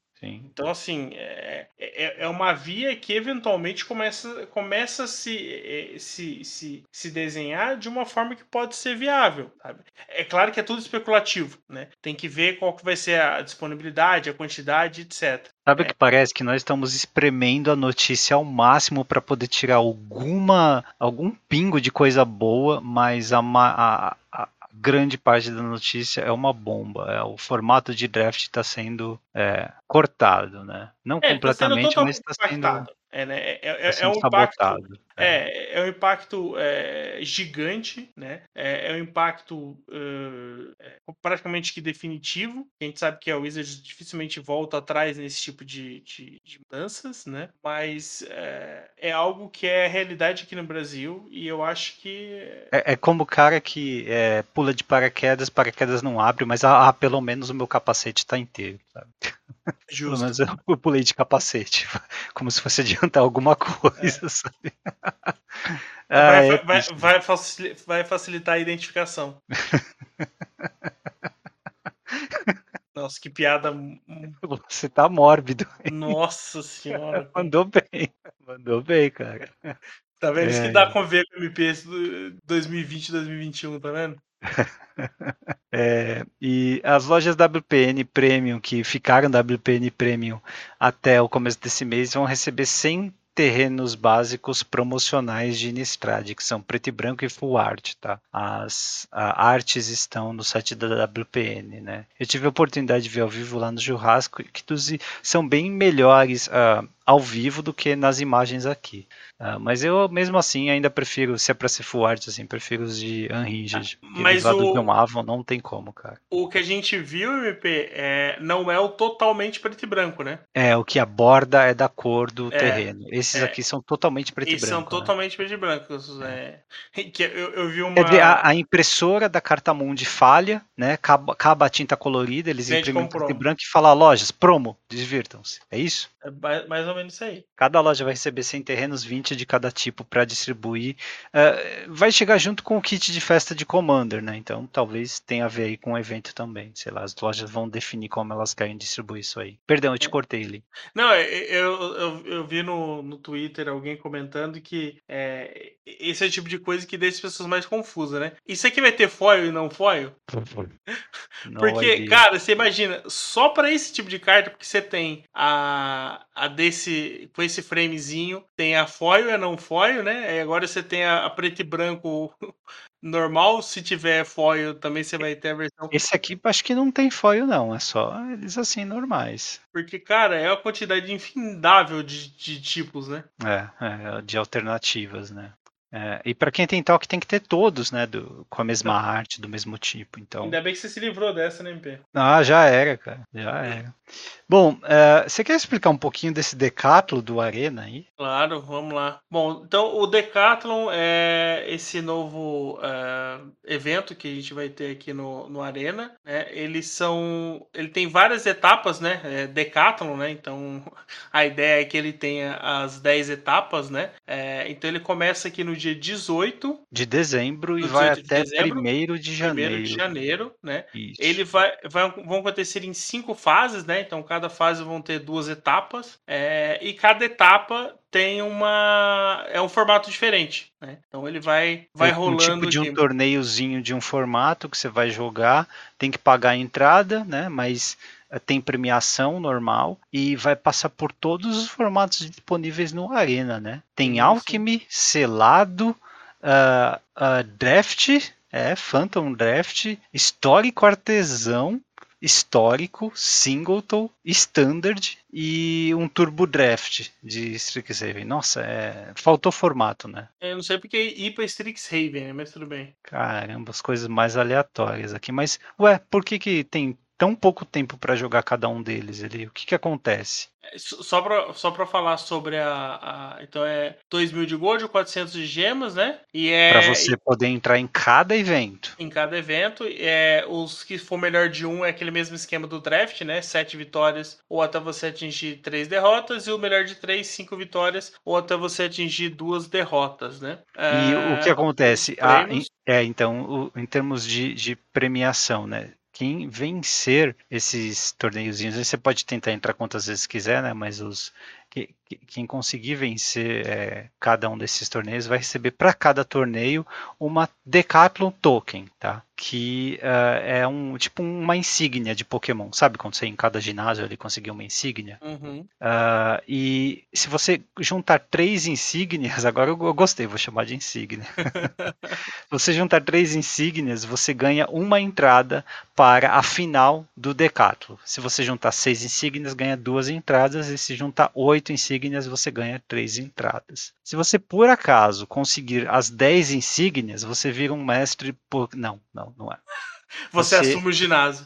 Você, além de conseguir as três entradas, se classifica para o qualifier, o fim de semana qualifier de fevereiro. Tá? Então, para quem quiser passar os dias do final do ano, em vez de ficar confraternizando com a família após dois anos de pandemia, ficar na frente do computador gastando gemas, né? É. Ó, já já tô dando, dando peso na consciência de quem vai grindar aí. Mas é uma oportunidade de tentar ir pro qualifier lá de fevereiro, tá? Uh, e essa final, né, aí sim vai ser um grande torneio tal, tem toda a premiação aqui no artigo, descrita, né? É, deixa eu ver se tem mais detalhes aqui. É, acho que o, o, o, interessante aqui é que eu até tem um asterisco aqui, deixa eu ver se ah, a, Final, sete vitórias.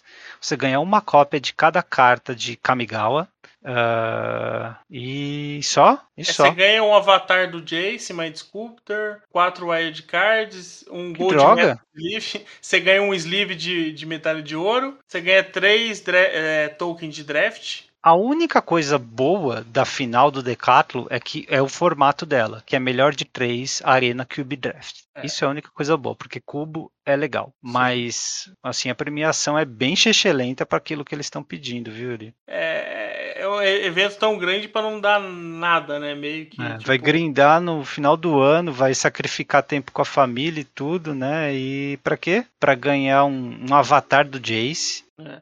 É, os três draft token, draft token até são ok, né? Mas. É... Você tem quatro uh, Coringas raros se você tiver uma vitória na, na final. Cinco terrenos básicos de Unhinged, se você tiver duas. Ah, três vitórias, você ganha três tokens de draft. Isso é legal. É, três, três tokens três, de draft é... vale o, o quê? 4.500 gemas, né? É, bastante coisa, né? Isso é legal. Quatro vitórias é, ganha um sleeve. É, acho Sim. que aqui o, o, o, três vitórias é o que você quer. Se você chegar na final, você quer três vitórias. Dali para frente é só é só só farofa. É, assim, ou três vitórias ou sete, porque as sete vitórias te garante uma, um set, né, de Kamigawa. Aí isso é, é, isso é legal. É isso que eu ia perguntar. É, você lembra de algum outro evento que deu um set completo de coleção? No Magic Arena não. É, no mall no, acontece bastante. No, Arena, no mall todo todo todo challenge você já ganha, né? Pois é. Se eles, se eles podem fazer isso, por que não fizeram antes, hein? É, então talvez seja até um teste, né? Legais. Talvez, talvez. Talvez possa ser um set, porque você imagina, né? Semanalmente você tem eventos no, no, no mall que te dão a coleção inteira e ela ainda pode ser foil, né? É... E aí você tem é, a primeira vez. O Arena precisava ter mais esse tipo de coisa. Porque esse é o tipo de. Por mais que você não tenha a mesma característica do, do mall de fazer dinheiro, né? É, se você puder é, é, estilingar o tempo, né? Você conseguir adiantar alguma coisa, né? Seja adquirindo uma coleção inteira, né? Seja podendo. Os token drafts também é uma forma de, de, de te economizar tempo, né? Porque você consegue jogar mais eventos, né? Então então, é, são mais cartas free que você também está ganhando. Né? Então, eu acho que esse é o tipo de coisa que é, é, estimula né, os grandes jogadores a estar tá jogando, né? Ou até uma massa maior de jogadores está participando desses ah, eventos. mas assim, não é muito generoso, não, cara. É, eu tô vendo aqui a premiação de cada um desses eventos do Decathlon, é, é, é esquisito. Se você tiver, se você ganha uh, pack, né, você ganha booster, mas é assim, tipo, os eventos melhor de um. De zero a duas vitórias, você não ganha nada. De três ou quatro vitórias, você ganha um booster. Cinco vitórias, dois boosters. Seis vitórias, três boosters. Só acaba pagando o próprio evento se você ganhar sete vitórias. Aí sim você ganha 3 mil de ouro e a token né, do, do Decathlon. Então, 3 mil de ouro é um pouco, é o que? 50% a mais do que você pagou para entrar no evento. Mas é a única forma que tem pretende você recuperar o investimento, digamos assim. Ou seja, isso aqui vai ser um sifão de gema e de ouro impressionante. Uhum, uhum. Vai ter muito mais ouro desperdiçado aqui do que ganho, ganhado, né? Caramba, é, mais, que, mais que evento mesquinho. Mais um evento bacana para afundar a economia do, do, do Arena. Ou então, você vai jogar? Nunca.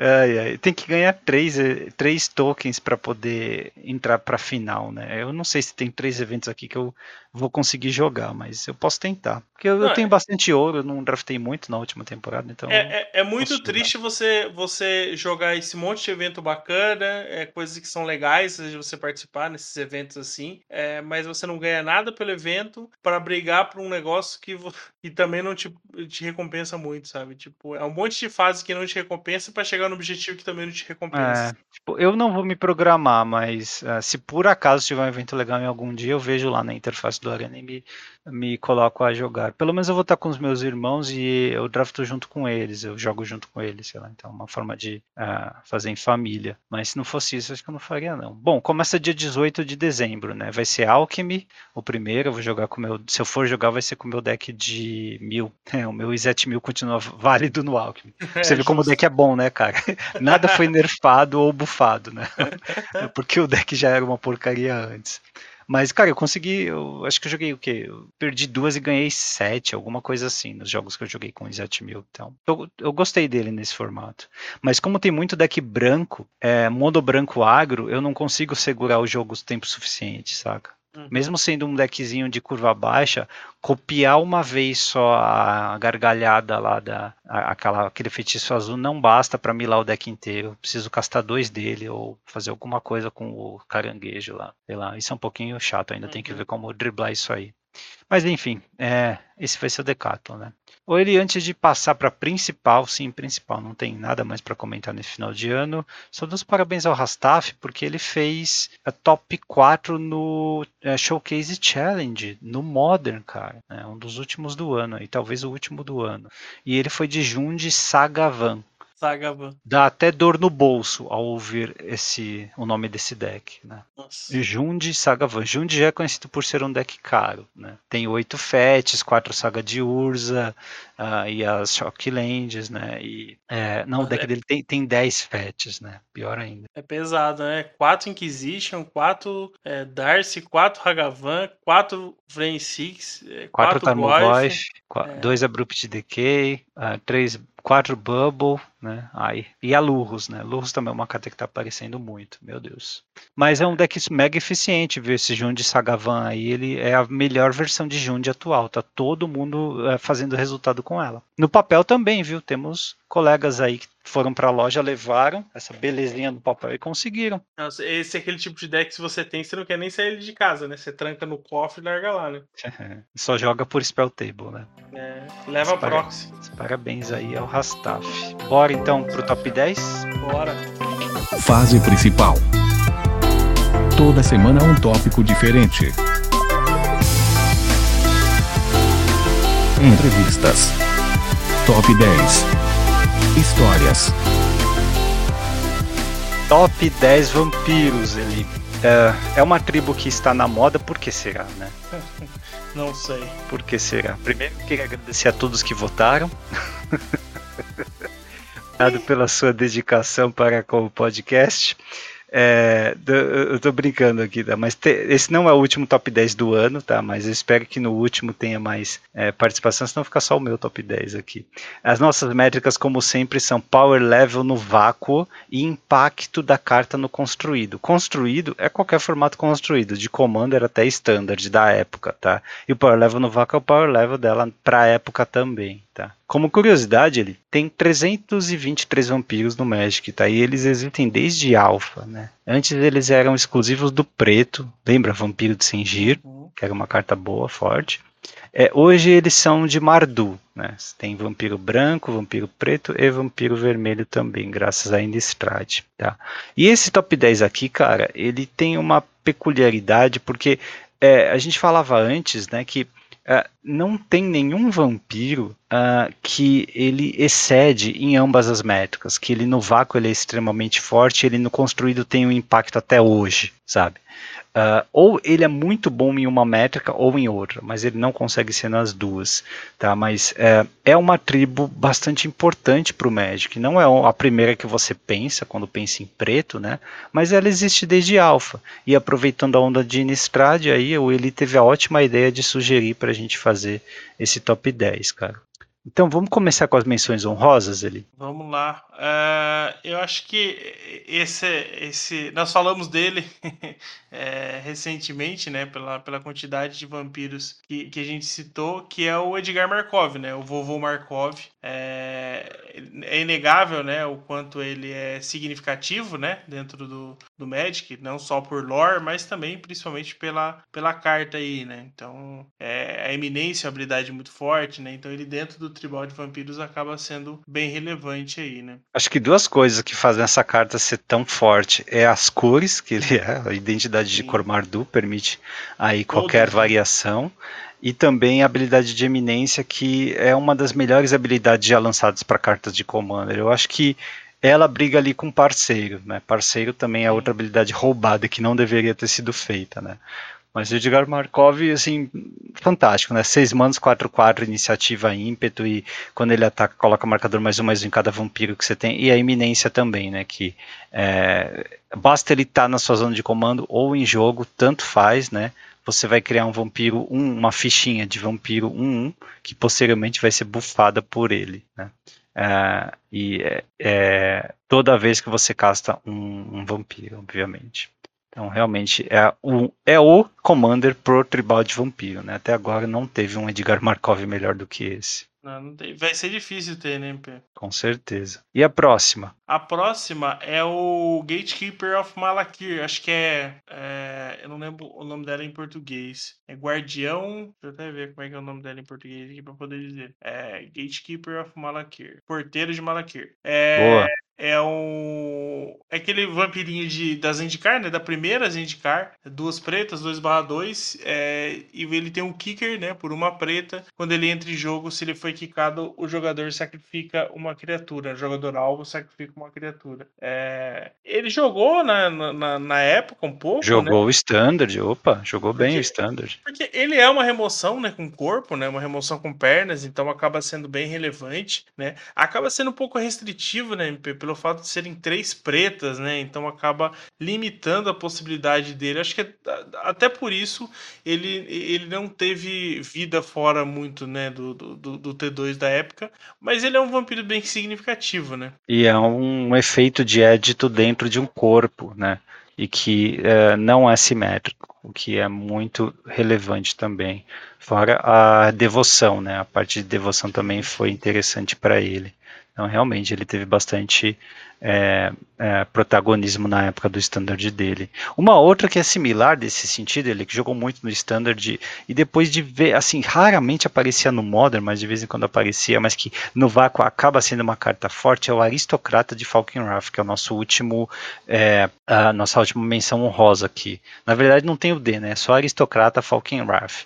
Uh, é, para quem não lembra, ela é hack dos 4 mana, 4 1 voa, ímpeto e se sacrifica uma criatura para ela ficar indestrutível até o final do turno. E se foi um mana que você sacrificou, ainda põe um marcador mais um mais um. Então, uma carta extremamente agressiva. Ele na época jogou bastante também e faz algo curioso, né? Que assim é lore completo, né? Assim, é flavor incompleto essa carta, obrigando que você sacrifique um mana para ela crescer. Mas ela bate demais, cara. Ela bate Sim. extremamente alto. Impressionante. É. E com ímpeto ainda, delícia. Sim, sim. É, no T2 ela, ela funcionou muito bem, né? No T2 da, da época. É, continua jogando Commander, né? Não, não dá para dizer que ela não jogue. É, inclu, inclusive, é, funciona muito bem com, com, o mesmo deck do Edgar, né? É, ela tem sua, seu, seu lugar especial ali. É, agora ainda mais, né? Se bem que essa aqui não. Eu não sei se é, é a Olivia aqui, não é a Olivia aqui, né? Uh, não, porque a Olivia dela. teve a carta dela. Tem também, uma, tem uma dela de quatro manas também, né? Tem, tem. Eu acho que, a Olivia Olivia Voldari, inclusive. É Olivia Voldari. Acho que não tem nenhum outro nome junto dela. Deixa eu ver se é. tá aqui. Acho que não. Olivia Voldari. Tem três Olivias, né? Cada Innistrad é. que a gente foi tinha uma Olivia. É. é. Essa, essa Olivia aqui é, é aquela problemática da imagem, né? Por quê? A, a, a imagem dela é, gerou algumas discussões. Ah, eu não lembro disso, é? É, por, causa da posição do vestido. É, eu não lembro. É, é, as pessoas que gostam de falar besteira gostam de, de falar dessa carta. Ah, tá. tá. É, é Isso que, não falta. É, que ninguém percebe que o pé dela tá lá embaixo. É, começa ali. E pensar aí, besteira é fácil. É, então, porque aí, tipo, ela tem os dois. É, ficou, ficou meio assim. Ela tem os dois pés embaixo do vestido. E aí, teoricamente, parece que ela estaria com a mão no joelho, sabe? Ah, tá. Nossa. Aí, tipo, sabe, aí começa, né? O pessoal gosta de inventar. Mas, enfim, quinta série. É, quinta série não, não larga, né? Não sai. É. Bom, então, ele começando. 10, né? o... Isso, eu queria pedir pra você começar o top 10. Fala as pares aí. Bora. É, então, em décimo lugar aí temos. Foi difícil encontrar esse décimo lugar, deu algumas. algumas é ideias ali para entrar, mas é o, o Kalitas, né? O traidor de Get, Get acho que é Get, é, que é o que saiu lá em, em Juramento das Sentinelas, é aquele de 4 manas, 3 4, que ele tem. É um vampiro guerreiro e tem lifelink, e ele tem esse efeito de Grave Hate, né? Que um, se uma criatura que não seja ficha que o oponente controla fosse morrer, em vez disso você exila e você coloca um token 2-2 no campo de batalha do tipo zumbi. Você paga duas e uma preta, sacrifica outro vampiro ou zumbi e põe dois marcadores mais um mais um no, no Kalitas, né? É uma carta que obviamente jogou bastante, né, no T2 da época, né, MP? E, e ela teve uma vida prolongada também pela sua é, múltipla utilidade de ser um corpo decente com lifelink e um grave hate, né? Então ela acabou jogando nos sideboards de deck moderns até 2020, né? A gente encontra ainda decks é, é, em torneios competitivos com ela no sideboard, deck juntos, decks rock e tal. Né? E depois, posteriormente, o meta mudou, acabou não precisando dela e hoje, quando precisa, acabam usando outras coisas como o Doubt novo, né? Aquele Doubt de Modern Horizons 2. Mas a carta, no tanto no vácuo como no construído é inegável, né, ele que ela realmente é bastante forte e teve o seu o, o, seu papel dentro do Modern, né? E muita gente esquece que isso é um vampiro, né? É um Cartas, é um vampiro guerreiro, inclusive. É, a gente comentou bastante, né, antes de quando a gente estava discutindo sobre a lista, essa semelhança, né, com o, o Void Walker, é, e, e, que eu acho que o, o Caritas acabou perdendo um pouco de espaço no, no Modern, é, por, por próprio Void, Void Walker, é, pela, pela forma como o Modern se desenhou, né? De ser mais rápido. Então a curva 4 para uma carta que você quer é, é, lidar com o grave do oponente acaba sendo muito, é, muito tarde, né? Para você fazer isso. Então o Voidwalker acaba sendo muito mais é, rápido e eficiente para a situação que o, que o Modern está hoje. Mas eu, eu, diria, que... eu diria que ele foi tirado de fase porque ele é justo demais. Assim, entre é, as cartas é. fortes, ele é justo demais para o Modern atual. É, isso é verdade. É. É, acho que assim, eu sei que ele era sempre foi muito utilizado também pelo Lifelink, né? Mas considerando como é que a gente está hoje, às vezes quatro manas para um bicho que não faz nada quando entra, é, não é o que o, que o Modern está precisando, né? Infelizmente não. Bom, nono lugar, ele é uma carta que jogou bastante, ainda joga até hoje, né? E faz algo bem curioso. É o Neófito Insolente. Olha, é uma carta pauper, hein? Carta comum aqui. Raramente carta comum aparece nos nossos top 10, sim, hein? Sim. E dessa vez tem mais de uma. é, Neófito Insolente, lembra dele? Uma mana, um ameaçar, descarta uma carta e sacrifica ele para comprar uma carta. Uh, essa carta é curiosa porque ela não é tão forte assim no, no, no vácuo, né? Um vampiro uma mano um com ameaçar, nada demais. No máximo ele, no late game lá, deixa você se livrar de um terreno da mão e transformar ele e o terreno numa nova carta. Porém, como você descarta a carta antes de comprar, ele acaba sendo uma ferramenta importantíssima em decks com estratégia de cemitério, decks de dread, né? Até hoje. Então ele está aí porque ele é uma das poucas cartas que fazem isso e ao custo de apenas uma mana vermelha, tá? Então acaba sendo muito bom mesmo. Uh, eu acho que é o tipo, tipo, típica carta que não vai ser a única aqui, em que o impacto dela no construído é tão grande, mas tão grande, que acaba não importando muito o power level dela no vácuo, né? É um drop 1 meio que irrelevante para você. Mas já que ela mudou o formato, já que ela catapultou o deck do Tier 2 para o Tier 1, ou até para o Tier S na sua época, acaba aparecendo aqui para gente. É, então, é, inclusive até no Pauper ele, ele foi utilizado em algumas listas de, de hack dos Reanimator, né? Exatamente por ser esse, é, essa ferramenta, né? De, de você descartar bichão pro, pro Grave, né? E querendo ou não, ele é um bicho uma mana um ameaçar. Por mais que, que ele seja o assassino da colher, né? É, é, difícil de ser bloqueado, né? Então, dependendo de como é que você, você tiver a sua build, ele acaba sendo relevante, né? Certo. Merecido aí, então, nono lugar. E quem é o oitavo? O oitavo lugar é o Cavaleiro da Legião de Ébano. É esse vampirinho 1/2 de custo uma preta, é, que acaba sendo é, bem relevante pela habilidade que ele tem, né? Que você paga duas, pagam duas uma genéricas e uma preta, e ele ganha mais 3 mais 3 e toque mortífero até o final do turno. E no início dessa etapa final, se um jogador perdeu 4 ou mais pontos de vida neste turno, coloca o um marcador mais um mais um nele. É, assim, é, lembrando, é um jogador, então pode ser você. E esses 4 pontos de vida combam muito bem com uma outra carta que a gente ainda vai falar aqui. que faz você perder esses 4 pontos de vida sem pagar nada, né? Sem gastar nenhuma mana. E ele é uma rara de M20 ali, em que ele é um vampiro cavaleiro, né? E nessa época de M20 ser cavaleiro também era importante. Então, hum. obviamente, ele jogou em decks também que tinham tema de cavaleiro, né? É, ótima carta, é um drop 1 bem agressivo, ainda de vez em quando a gente vê em pioneiro, né? Uh, então merece estar aqui sim, um dos melhores drop 1s pretos, né? Qualquer tipo de carta de uma mana que vai tem a possibilidade de escalar, né? De crescer durante o jogo, acaba sendo diferente das outras, né? Acaba merecendo aí um olhar especial. Baita carta, jogou muito no standard da época. Sim, sim. Tinha o Hack dos Cavaleiros ou o Mardu Cavaleiros, né? Que jogavam bastante. É, então é, é uma carta que porque ele, ele, ele é um bicho chato, né, MP? Porque você precisa gastar um hard removal nele, porque senão ele vai levar o seu, as suas criaturas, né? Porque é, ou pelo toque mortífero, ou porque ele vai começando a ficar grande se você não conseguir bloquear ele é, no início de jogo, né? Não conseguir lidar com ele no início de jogo. Então ele é o tipo de drop 1 que incomoda muito, né? Não é aquele tipo de drop 1 morto quando você coloca ele no turno 3, né? Ele é uma carta que acaba sendo bem relevante ali em vários momentos do, do jogo, né? E uma coisa que acho que todo mundo já esqueceu, né? É que a habilidade dele dá toque mortífero também. Então lá no ah, late é. game, né? Você fala, ah, eu tenho uma 7-7 aqui, tudo bem, pode pumpar. Pode, é, é um jump block. Não, não. É uma carta que vai trocar com qualquer coisa é... que você é, tenha. Você fica esperando assim, ah, ele precisa pagar 6 manas, ele não tem 6 manas, ele só tem 5. Então ele não vai pumpar duas vezes para deixar o bicho dele 7 8. Então beleza, tô é... seguro. E é fantástica a carta, né? Mas, assim, é, falando em impacto no construído, essa aqui é desequilibrado, né, cara? O impacto no construído dela foi tão grande comparado ao power level dela no vácuo que merece aqui o sétimo lugar, que é o Espião da Balaustrada, mais uma carta comum ali. É um vampiro ladino, 4 manos, 2, 3 voos, só que quando ele entra em jogo, você vai revelando carta do topo do Grimório até revelar um terreno. E coloca tudo que você revelou no cemitério. Então, por que, que essa carta tá aqui? Por que, que o impacto dela é tão forte ali? Combo. Combo, só por só... isso que ela tá aqui. Combo. E não só no Pauper, né? Ela aparece não, em outros formatos ela. É ban...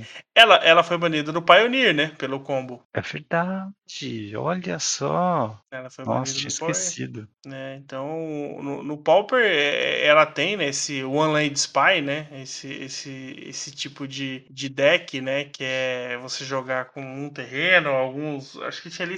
Acho que tem que jogar com um, né? Para você conseguir fazer o deck funcionar, mas uh, essa, essa vertente combocêntrica dela, né, de, de é, acaba, acaba definindo, né? O uso dela. Então, assim. Eu, le eu lembro que eu assisti, acho que foi o André Manente jogando com o Unland Spy no Pauper há um tempo, assim. Eu, eu não tenho costume de assistir um vídeo até o fim, sabe? Mas aquele eu assisti, porque eu gostei bastante do deck, eu queria ver ele combater toda a partida. Não, deck Pauper com um terreno só, como é que pode? Não, não, não, tem que ver isso, né?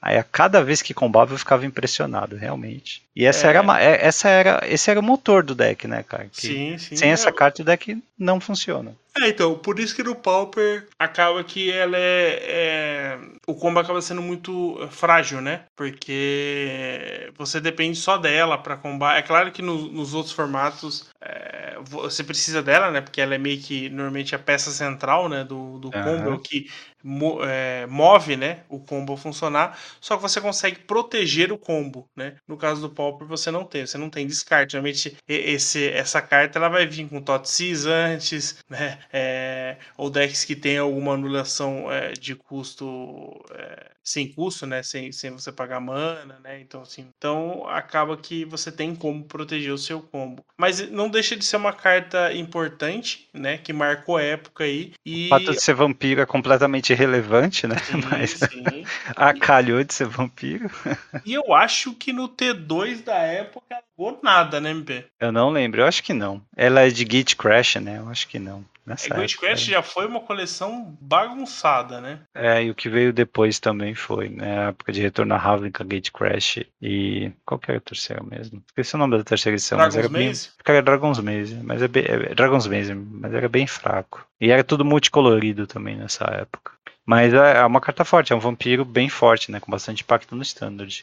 É, vamos voltar então ele, sexto lugar. Sexto lugar, nós temos o Nobre Stromkirk, que é, é um vampirinho em, em, tempos de drops 1 vermelho, nós temos um aqui, que é um hum. humano barra 1. É, ele não pode ser bloqueado por humanos, é, e toda vez que ele causa dano de combate a um jogador, coloca um marcador mais um, mais um sobre ele. É, é claro que ele não é um Hagavan, né? É, mas eu acho que ele estaria na, na, na, lista aí de melhores drops 1. É, acho que é, inclusive ainda com o Hagavan. É, eu, mas eu, ele, ele, ele de tá uma outra os, época, né, MP? É, ele está entre os top 5 melhor drop 1 vermelho da história. Porque é, ele foi o Hagavan antes do Hagavan, né? Antes do Fire. É, e essa carta jogou demais no Standard, porque tinha decks baseados em humanos no Standard, mesmo os que não eram baseados em humanos rodavam humanos nos drops baixos. Então era muito comum esse bicho crescer para 3, 4, 5 marcadores, né? É, e como eu falei, cara, drop 1 que escala assim, você recebe bem mais do que você investiu quando o, ao longo do jogo, né? O oponente vai gastar uma carta de duas ou três manas para lidar com ele, e mesmo assim ele já deve ter engatado um 6 de dano, sabe? É, a carta é realmente bem forte, né? Uh, e é, é, o tipo de carta que no vácuo ela é bem forte ainda, né? rodou cubo por muito tempo até ser substituída, acho que ainda está presente em alguns cubos, e uh, no, no, no, no, Standard ainda teve o seu, uh, o seu momento. Né? Eu acho que jogou um pouco de Modern também, é o em Tribal de Vampiros, tá? Mas é, o lugar dela realmente de brilhar foi no Standard da época de Innistrad original. É, acaba que ele, que ele é, essa, essa fase, né, que acabou passando, é, mostra o quanto o Magic mudou, né? Porque é, ele é um bicho forte, né? Não dá pra gente negar isso, né? Ele é um cara que sai de controle fácil, né? Como ah, isso não bola, né? Ele snowball. A gente comentou do, do, do, do, Cavaleiro do, do Ébano aqui, né? É, ele também, ele ainda até tem mais, né? Porque você só precisa engatar o dano, né? Então, eu acho que realmente ele, ele é um cara que marcou uma, uma, uma época, né? Infelizmente, uma época diferente da que a gente vive hoje, mas não dá pra o que eu gosto dessa carta é, é que ela não é roubada também, sabe? É, então, é, se é fosse hoje, teria tipo. É, exato, ele, ele não tem nem proteção contra humanos, ele simplesmente não pode ser bloqueado. Mas se você tiver um humano que quando entra em jogo exila algum bicho até sair de jogo, sabe? Se só o ringue com pernas, é, Oblivion ringue com pernas, você pode é, exilar ele, sabe? Ele, ele é. Uh, ele pode ser alvo fácil de, de algum removal, né, antes de crescer, obviamente. Uh, então ele não é roubado. Ele, a Wizards consegue, quando ela quer, né, fazer cartas assim, ou pelo menos conseguia, né, fazer cartas boas e justas, sabe? Sem, sem passar da curva e que brilham no seu standard ainda, né? Que uh, é criado uh, um standard em que elas têm o tempo para brilhar, elas têm a oportunidade de, de aparecer e de brilhar. Eu às vezes sinto falta disso, né? Às vezes a gente analisa um spoiler e vê que tem uma carta que a gente já tem uma pet card nossa, né? Alguma coisa muito forte, legal que a gente curte e não vê a carta jogando em lugar nenhum, né? Nenhum top 8 de nem de standard ela aparece porque a coisa está fora de controle mesmo, né? É, Fire tá tá demolindo tudo, né? É, então... O, o Nobre, se ele fosse no, em tempo de Fire, ele seria 2/1. É, teria E teria alguma evasão. proteção contra humanos, hein? Prote- É, é. Teria proteção. Ele teria alguma evasão e provavelmente tinha alguma habilidade que você paga mana pra fazer alguma coisa. Ou pra exilar cartas, pode jogar com ela até o final do turno, ou pra exilar o cemitério do oponente, qualquer coisa do gênero, com certeza. É, eu entre jogo compro uma carta. É fogo. Quinto lugar, ele é a última carta não preta do nosso top 10. É, que é um vampiro branco, cara. Vanguarda de Adanto. Não faz tanto tempo, né, que a gente tava em Ixalan e que tinha esse bicho vampiro soldado duas manas 1, atacava 3/1 e você podia pagar 4 de vida e deixar indestrutível até o final do turno, né? Jogou muito no standard, chegou a jogar pioneiro também. Eu não sei se ainda joga, tá? Pioneiro, histórico, mas é uma carta muito difícil de sair do slot do, de um dos melhores drop 2 brancos agressivos, tá? Por conta de você poder deixá-lo indestrutível. Essa habilidade é realmente muito forte. É muito forte, não, é tudo que você quer num deck agressivo, né? É, você se proteger sem gastar recurso, sem gastar é, cartas, né? Principalmente recurso, você tá gastando sua vida, mas você não liga, né? Não é algo que você é, se preocupa, né? E você E- manter um clock forte, né, MP? 3 por turno ali é, é relevante, né? Ele ainda não aparece nos decks de encantamento do pioneiro ou do histórico? Não, não tem aparecido, não. Não, é porque eu fico pensando, né? Ou, ou você precisa de algo com Hexproof ou algo indestrutível para poder é, jogar as auras em cima. E ele me parece uma escolha bem sensata para isso. É, Mas enfim. Não, não dá pra dizer que ele, que ele é, perdeu muito, né? Assim, que, que ele é, deixou de ser bom, né? Mas é que é, é o mesmo caso do, do, do, do Noble, né? É, ele acaba perdendo espaço porque você tem outras coisas que estão fazendo mais do que o que ele fazia, né? Incrivelmente. Ah, sim. Mas entre os vampiros é uma baita carta, né? Sim, com certeza. Eu acho que assim, é, não, é, não dá pra dizer, dizer que ele é, deixou de ser bom. sabe? Ele continua sendo uma carta. é, Eu tava olhando as listas aqui. é, ele só tem jogando, jogado Penny Dreadful, né? que é Aquele formato do mall. Nossa, tadinho. Né? É isso que ele tem, infelizmente, né? Tem, tem uma lista de histórico aqui, deixa eu ver de, de quando que ela é. Mas assim, é, ele, ele é forte, né? Não dá pra, pra gente dizer. É, ah, inclusive é do Red Bull Untapped, do mês É passado. standard. É, não, é histórico, então. né? É histórico, é, é lá do, do- da etapa lá do Japão, mas ele terminou em 58º lugar. Ah, tá. não- Tadinho. não funcionou muito bem.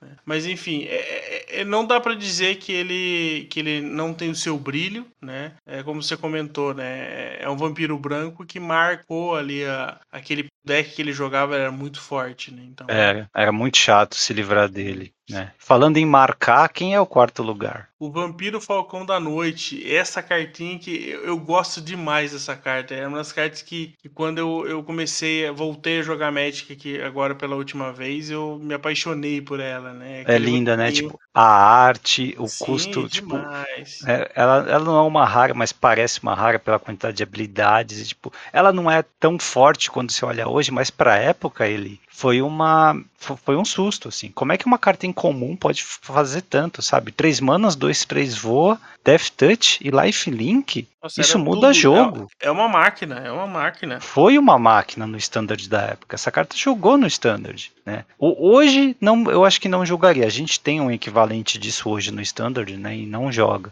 É, mas é por conta do Fire. Mas o que essa época jogou na época e, e, tipo o que essa carta representa também, né? Uma, uma forma de você ah, criar uma criatura que dá medo, né? Mas ao mesmo tempo sem também exagerar no power level dela, apenas é, ah, variando um pouquinho as habilidades que o preto já tinha acesso, é fantástico, cara. É, Baita carta. Ela joga cubo, cara, pra você ter uma ideia. Sim, o, o vampiro ele é o é, a- é o bicho com fire da época, né? É o que, que máximo que a gente poderia Sim, sim. encontrar numa carta em comum, né? Muito Então, bem colocado, muito bem colocado. A gente, a gente falava, acima disso não tem como, né? Porque Não tem. ele já faz muita coisa por, Por três três- manas. Três manas, um bicho 2-3, que já não era muito comum, né? É, com três habilidades. Tudo bem que são três habilidades estáticas, mas, pô, você tem uma evasão, vínculo com a vida, que é sempre relevante, ainda mais num bicho voar. Sim. E troca mortífero. Então, tipo assim, ele se protege, ele ataca bem.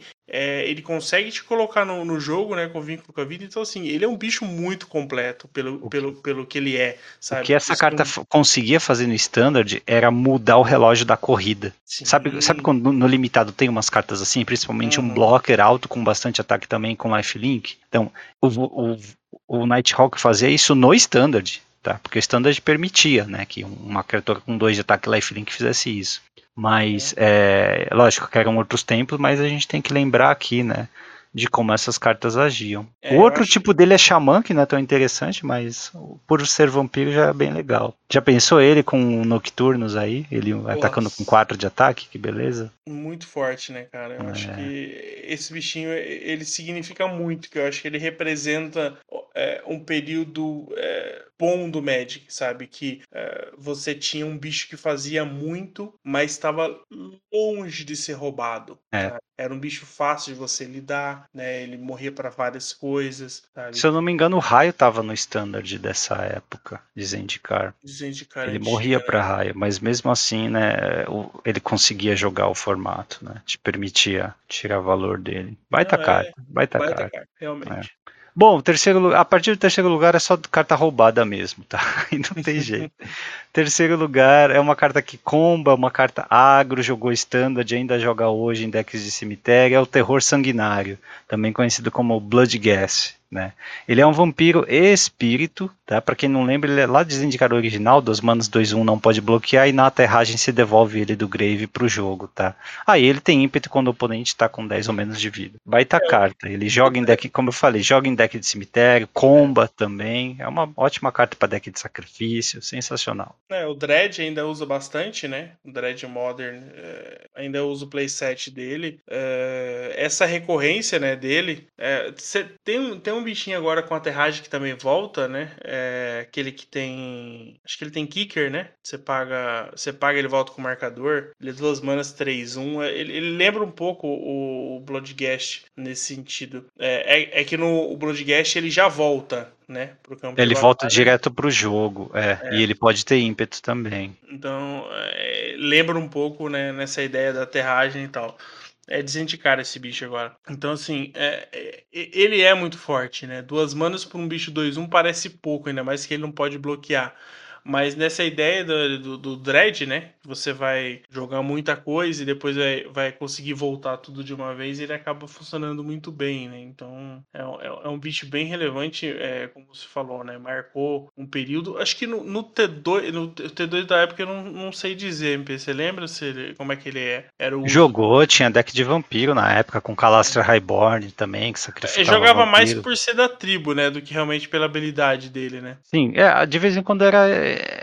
era relevante, né? Você voltar com, com um ímpeto na aterragem e é, era acidentalmente relevante, né? Mas isso era só benefício, sabe? É, e porque o defeito tinha... dele não pode bloquear, tudo bem. No deck dele você queria estar tá atacando mesmo. Então a é, você tinha você tinha bichos de formas para deixar ele maior, né? Do que só 2-1 e aí você conseguia voltar uma ou duas cópias, por exemplo, já, já era bem significativo, né? Ah, e a própria forma de você poder sacrificar ele para outros efeitos também você tinha como tirar vantagem dele voltar na aterragem, sabe? Você tinha Fatlands no formato e você tinha, como eu falei, Calastra Highborn e outras coisas para fazer um Aristocratas funcionar legal. Isso na época, né? Mas hoje em dia ele ainda continua relevante, né? Poucas cartas fazem é, voltam do Grave como ele volta, sem custo nenhum, sabe? Apenas uhum. na aterragem. Baita carta mesmo, né? E múltiplos dele, obviamente, né? Crescem bastante.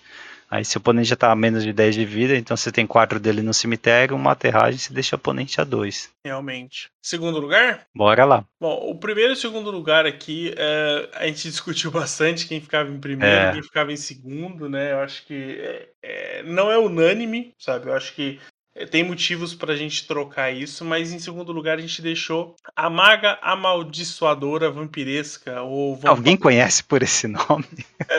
ou vulgarmente conhecida como Vampire Hex Mage, que isso. é aquela vampiro xamã 2/1, duas pretas, com iniciativa, é... que ninguém lembra desses detalhes, só lembra desse parágrafo aqui, que você sacrifica ela e remove todos os marcadores da Maria da Laje alvo. né? Ou, desculpa, da permanente alvo. Da Dark Deaths alvo. Dark Deaths alvo. É. É, então, é, essa cartinha que é, tem outros usos para ela, são bem menos ortodoxos. É, essa questão do, do, do, da remoção dos marcadores, mas basicamente é do Dark Deaths, né? Eu acho que é um deck uh, ainda bem forte né, no, no cenário atual. É, é, o tipo, é a típica carta que no vácuo ela não é tão forte assim, mas o fato de ela sustentar um deck Legacy forte, né?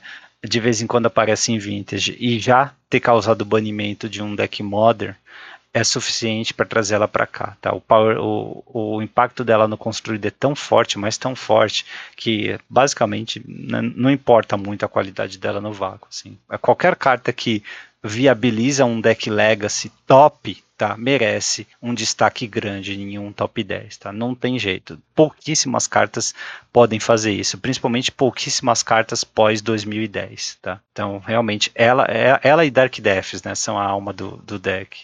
É lógico que você tem outras formas hoje de aproveitar, copiando, né, com Test Stage e tal, mas é, lá quando, quando ela saiu, né, ela foi o, a, o, o, motor do deck, né, uh, então merece estar aí por toda a contribuição que ela já deu pro, pro formato. É um baita combo. É, é, é desproporcional, né? o quanto ela é, ela tem esse impacto no construído e o seu power level. Não que a gente estava citando aqui, né? Quando a gente comentar o primeiro lugar, é, vocês vão perceber isso. É, ela ainda é melhor do que uh, o no, uh, primeiro lugar no power level no vácuo. Assim, quando você olha o corpo da criatura, né? Porque um duas manas 2-2, 2-1 iniciativa não é de se jogar fora, né, MP? É uma não, não é. que ela pode ser relevante, né? Mas eu acho que o contexto dela de que é, basicamente ela joga nesse deck, ela não joga em nenhum outro lugar, né? Sim, Mas sim. ela faz isso com uma competência muito grande. Mas ó, vou dizer uma coisa essa carta não pode ser esquecida, tá? Porque até o fim da vida não. do Magic, qualquer carta no estilo Dark Deaths que dependa de você remover todos os marcadores para praticamente ganhar o jogo, vai poder combar com ela. Então, assim, Sim. seja um terreno, seja um artefato, um encantamento, qualquer, qualquer que seja, né? É, tem que ficar de olho, tem que lembrar que essa carta existe. Então, assim, por enquanto ela joga só nesse deck, mas ela coloca em xeque o design de cartas futuras com a mesma filosofia de Dark Depths. É, o Fire tá aí, né? Então a gente pode esperar qualquer coisa aí, né? Logo a gente tem um, um MH3 e coisas do tipo. Vamos saber o, o que será que é vão aprontar para Maria da Laje, né? Pois é, uma cartinha incomum em segundo lugar. E primeiro lugar também outra cartinha incomum ele, né? Campeão aqui pra gente é o Artista de Sangue, ou Blood Artist, tá? É, duas manas 01 quando ele ou qualquer criatura morre, sua ou do oponente, né? Você drena um de vida do oponente, né? Ele perde um, você ganha um. Por que, que ele tá aqui, cara? Porque, primeiro que no vácuo ele é bem legalzinho, né? Ele morre, ou qualquer criatura sua do oponente morre, você tá drenando um, então é perda de vida também, ou seja, coisa que previne dano não é, afeta. É, uma outra coisa é que ele é super combável, né? Então, em decks de uh, com, em decks de Commander ou decks do Standard da época, decks de aristocrata, é, de qual, qualquer forma que você tenha de voltar a criatura do Grave para o jogo direto, né? E fazer morrer direto. É, você comba, basicamente drena a vida completa do seu oponente.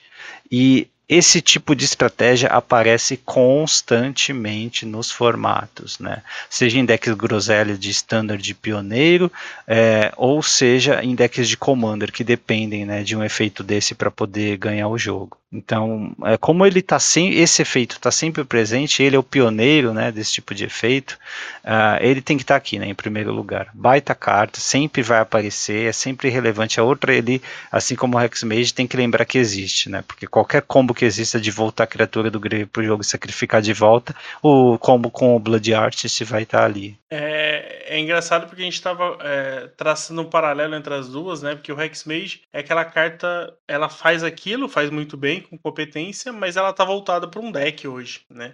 É, já o Blood Artist, é, ele tem uma variedade, um leque maior né, de cartas. É claro que no geral a gente está falando de Commander, né? Porque é, para os outros decks acaba sendo restringido em relação à temática do, de, algum, de algum T2, por exemplo, que ela eventualmente possa voltar. mas eu acho que é, elas acabam se completando, né? Até por isso que foi essa dificuldade de definir qual que seria o primeiro e qual que seria o lugar. Então são duas cartas bem é, marcantes dentro do Magic, como você citou, né? E que elas estão assim, é, esperando, estão ávidas, né? Por alguma outra carta que possa sair aí é, e, e, ela pode continuar sendo útil aí para os formatos que elas forem válidas, né? Isso aí, cara. Com isso finalizamos o top 10, né? Tem bastante vampiro legal é, principalmente de power level no vácuo, né, mas que não deu para colocar aqui na nossa lista porque uh, não acabaram aparecendo nos formatos construídos, não Commander, né, para ser mais justo. Então, é, infelizmente, né, mas é, é, uma tribo bacana, é uma tribo que a Wizards fez questão de suportar né, nos últimos anos, em vez de ficar inventando algum tipo de criatura nova que faz a mesma coisa, né. Uh, apesar do branco não ter muito a ver, até que gostei do, do ritmo que eles deram para a tribo como um todo, né? fazendo uh, uh, a, a, as temáticas de lifelink e as temáticas de, é, de marcadores ou de atacar, né? tornando eles bem agressivos. Então, é, e ainda aproveitando Innistrad, né? então acho que merece o comentário e a homenagem em um top 10. E me deixou bastante saudade, principalmente de cartas como Nighthawk e o Nobre de Stormkirk. Né?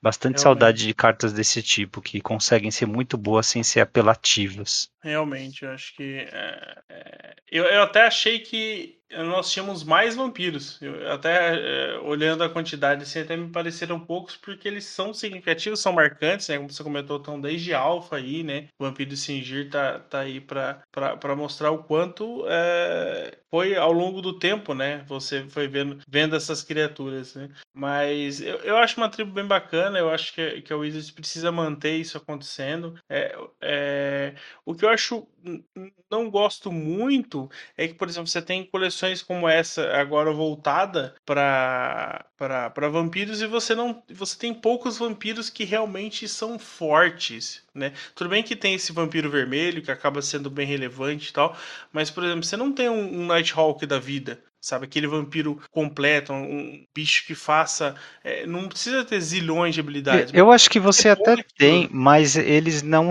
não aparecem no, no standard atual, no, por causa do Fire, né? Mas você é. tem o Nighthawk, literalmente o Nighthawk ali.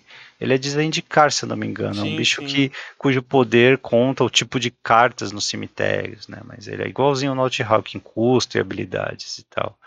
É, e, e, você tem outros vampiros bons, né, que saíram nas últimas duas iniciativas, mas é, eles não têm o mesmo protagonismo, né, que, que a gente via anteriormente. É né? difícil Pelo competir, menos, né, com o resto, né? Pois, é, enquanto Izete Epifania estiver por aí, né, vai ser complicado. Os monogreens também estão bastante eficientes, né, então fica difícil é, eles, eles sobressaírem. Mas é, sempre a esperança, né? Assim, cartinha forte tem, a questão é que o formato inteiro está é, com poucas coleções, né, com cinco coleções, já está também é, fora de controle. E tem mais coleção chegando, né? Até rotacionar tem mais coleção vindo. Realmente, vamos, vamos torcer para que é, o Fire dê uma ajudada para os nossos vampiros aí. Isso aí. Não é minha tribo favorita, mas eu gosto bastante de algumas dessas cartinhas, viu? E elas ainda jogam cubo, eu fico bastante feliz em vê-las participando dos, dos jogos de cubo também. Uh, mas é isso, ali mais alguma coisa? Eu acho que é isso. Encerramos esse, mais um Top 10. Isso aí. Fase final, para você que já está de saco cheio. E fase de limpeza desse programa, calma. É a última fase de limpeza gravada, então a frase da semana é Feliz Natal, Feliz Feriado, Feliz Hanukkah para quem não comemora Natal e é, boa passagem de ano aí com bastante paz e saúde, sem exagerar na cerveja e no contato social com pessoas uh, com suspeita de coronavírus também. É só isso. É, Feliz Natal, Feliz é, Ano Novo aí. É, como a gente comentou no começo, né? 2020, 2021 parece mais uma extensão aí de 2020. Foi um ano complicado, cheio de dificuldades, acho que para todo mundo que vive aqui nesse, nesse Brasil. É, a gente anseia aí por um 2022 é, um pouco melhor, né, MP? Eu acho que a gente sabe que a gente não pode ser tão, tão sonhar tanto assim, achar que 2022 vai resolver a vida, né? Vai ser um. É... Ele gostaria gostaríamos que fosse assim, mas não. infelizmente não dá para sonhar tão alto. Aceita que dói menos. Ele é, vai vamos... ter futebolização da política, futebolização do futebol, né? Vai ter Copa do Mundo. Ou politização do futebol. Também, do também. Futebol, né? é, e é, ainda a ingerência do país como um todo, né? E aumento de preço em Magic, acho que os nossos salários não acompanhando todos esses aumentos, recessão, desemprego, assim, pelo menos tem, temos que ser gratos por estarmos até aqui, como eu falei, sobrevivemos até aqui, não é brincadeira não, é. muita gente não, não chegou até aqui, né, então temos que ser gratos a tudo isso também por ter um passatempo tão bom, né, é, com, recheado de pessoas was uh, alegres e uh, divertidas de estar uh, próximas da gente, né? Assim, divertidas de ouvir, divertidas de conversar com. É, isso é. não é um privilégio que todo mundo tem, então é, temos que ser gratos. Eu acho que o, o nosso gathering é a, é a salvação, né? É o, é, o, é, o que, é o que nos motiva, né? É, é o nosso combustível aí. É, nos ajudou em boa parte de 2020, 2021, né? Eu acho que o, o podcast a, a, nos ajudou na sanidade mental também, né? As discussões e tudo mais, mesmo no momento que a gente não podia jogar Magic da melhor forma que a gente gostaria, né? Então, eu acho que passamos, né? Acho que sobrevivemos, né? Então, eu ainda ah, tenho... fa falando em ano que vem, é assim, a, a ideia que a gente tem para 2022 e que a gente teve dos últimos dois anos, ela tem muito a ver com a resposta do quiz da semana, né? Que qual foi o nome do fliperama de Magic? Você sabe? Não tenho a mínima ideia. Magic the Gathering Armageddon. Nossa senhora, que horrível. É, na verdade nunca foi lançado, né? Mas uh, teve o que umas cinco ou seis máquinas fabricadas e, enfim, é uma história um pouquinho longa de contar que a gente pode até fazer um programa especial sobre mídias de Magic que não são de papel, né? Que tem bastante material para isso. Mas esse ninguém sabe também, né? Até as máquinas sumiram, assim. Né? Acho que tem uma só que sabe o paradeiro delas, mas o, o jogo ficou tão ruim, tão ruim que a empresa que fez decidiu não lançar. Ela faliu e mesmo falida ela decidiu não lançar. Deve ser bom, hein? Eu ia falar que era dos criadores do Chandalar, então não, não, não dá Não, o Chandalar era da Microprose, eles eram competentes, pô. O Sid Meier tava na Microsoft, né? na, na Microprose. É, tanto que as cavernas ali eram geradas proceduralmente, né? Cada vez que você entrava numa caverna era um mapa aleatório diferente. E é, ele incorporou esse, essa parte aí dentro do Civilization, né? Até hoje Civilization 6 é Sid Meier, Civilization 6. Uhum. Mas o Magic the Gathering Armageddon é de uma empresa que acabou fechando. E era ruim pra cacete o jogo também, assim, não tinha grande jogabilidade. É. Terminamos o ano com fracasso. Né?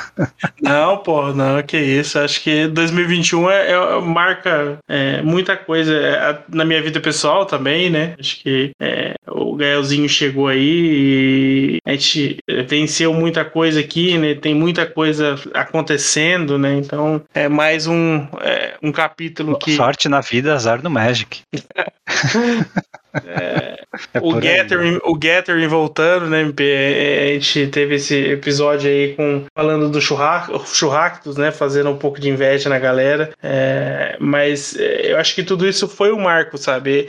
Esse evento pra gente foi uma vitória realmente, né? De, de, uma vitória não só pelo Magic em si, né? Mas por tudo que a gente passou como, como, como pessoa mesmo, né? De, de dificuldades e então esse evento serviu muito para mostrar que, que é possível assim, com todas as pessoas de bem que eu conversei durante esses últimos dois anos, eles não foram fáceis para ninguém. Não. Mesmo as pessoas foi. que, sei lá, se deram bem uh, em termos de emprego, em termos de ganho pessoal, mesmo assim, em alguma coisa na família teve problema, sabe? Assim, foram dois anos que não foram fáceis para ninguém. Então, ter alguma coisa para celebrar é, é importante e deve ser celebrado sim, né? Tem que ser grato pelo que a gente tem. É isso aí, Realmente. cara. É, então, que... boa passagem para todo mundo que estiver ouvindo. Quem estiver ouvindo, muito obrigado pelos ouvidos, né? E se puder compartilhar esta bagaça também uh, na, em rede social ou indicar para os amiguinhos que jogam Magic também, a gente agradece. Quanto mais gente ouvir isso aqui, mais a comunidade cresce e mais gente contribui com tópicos e sugestões e opiniões, né? Essa comunidade é muito rica nisso. Então, quanto mais gente ouvir, melhor.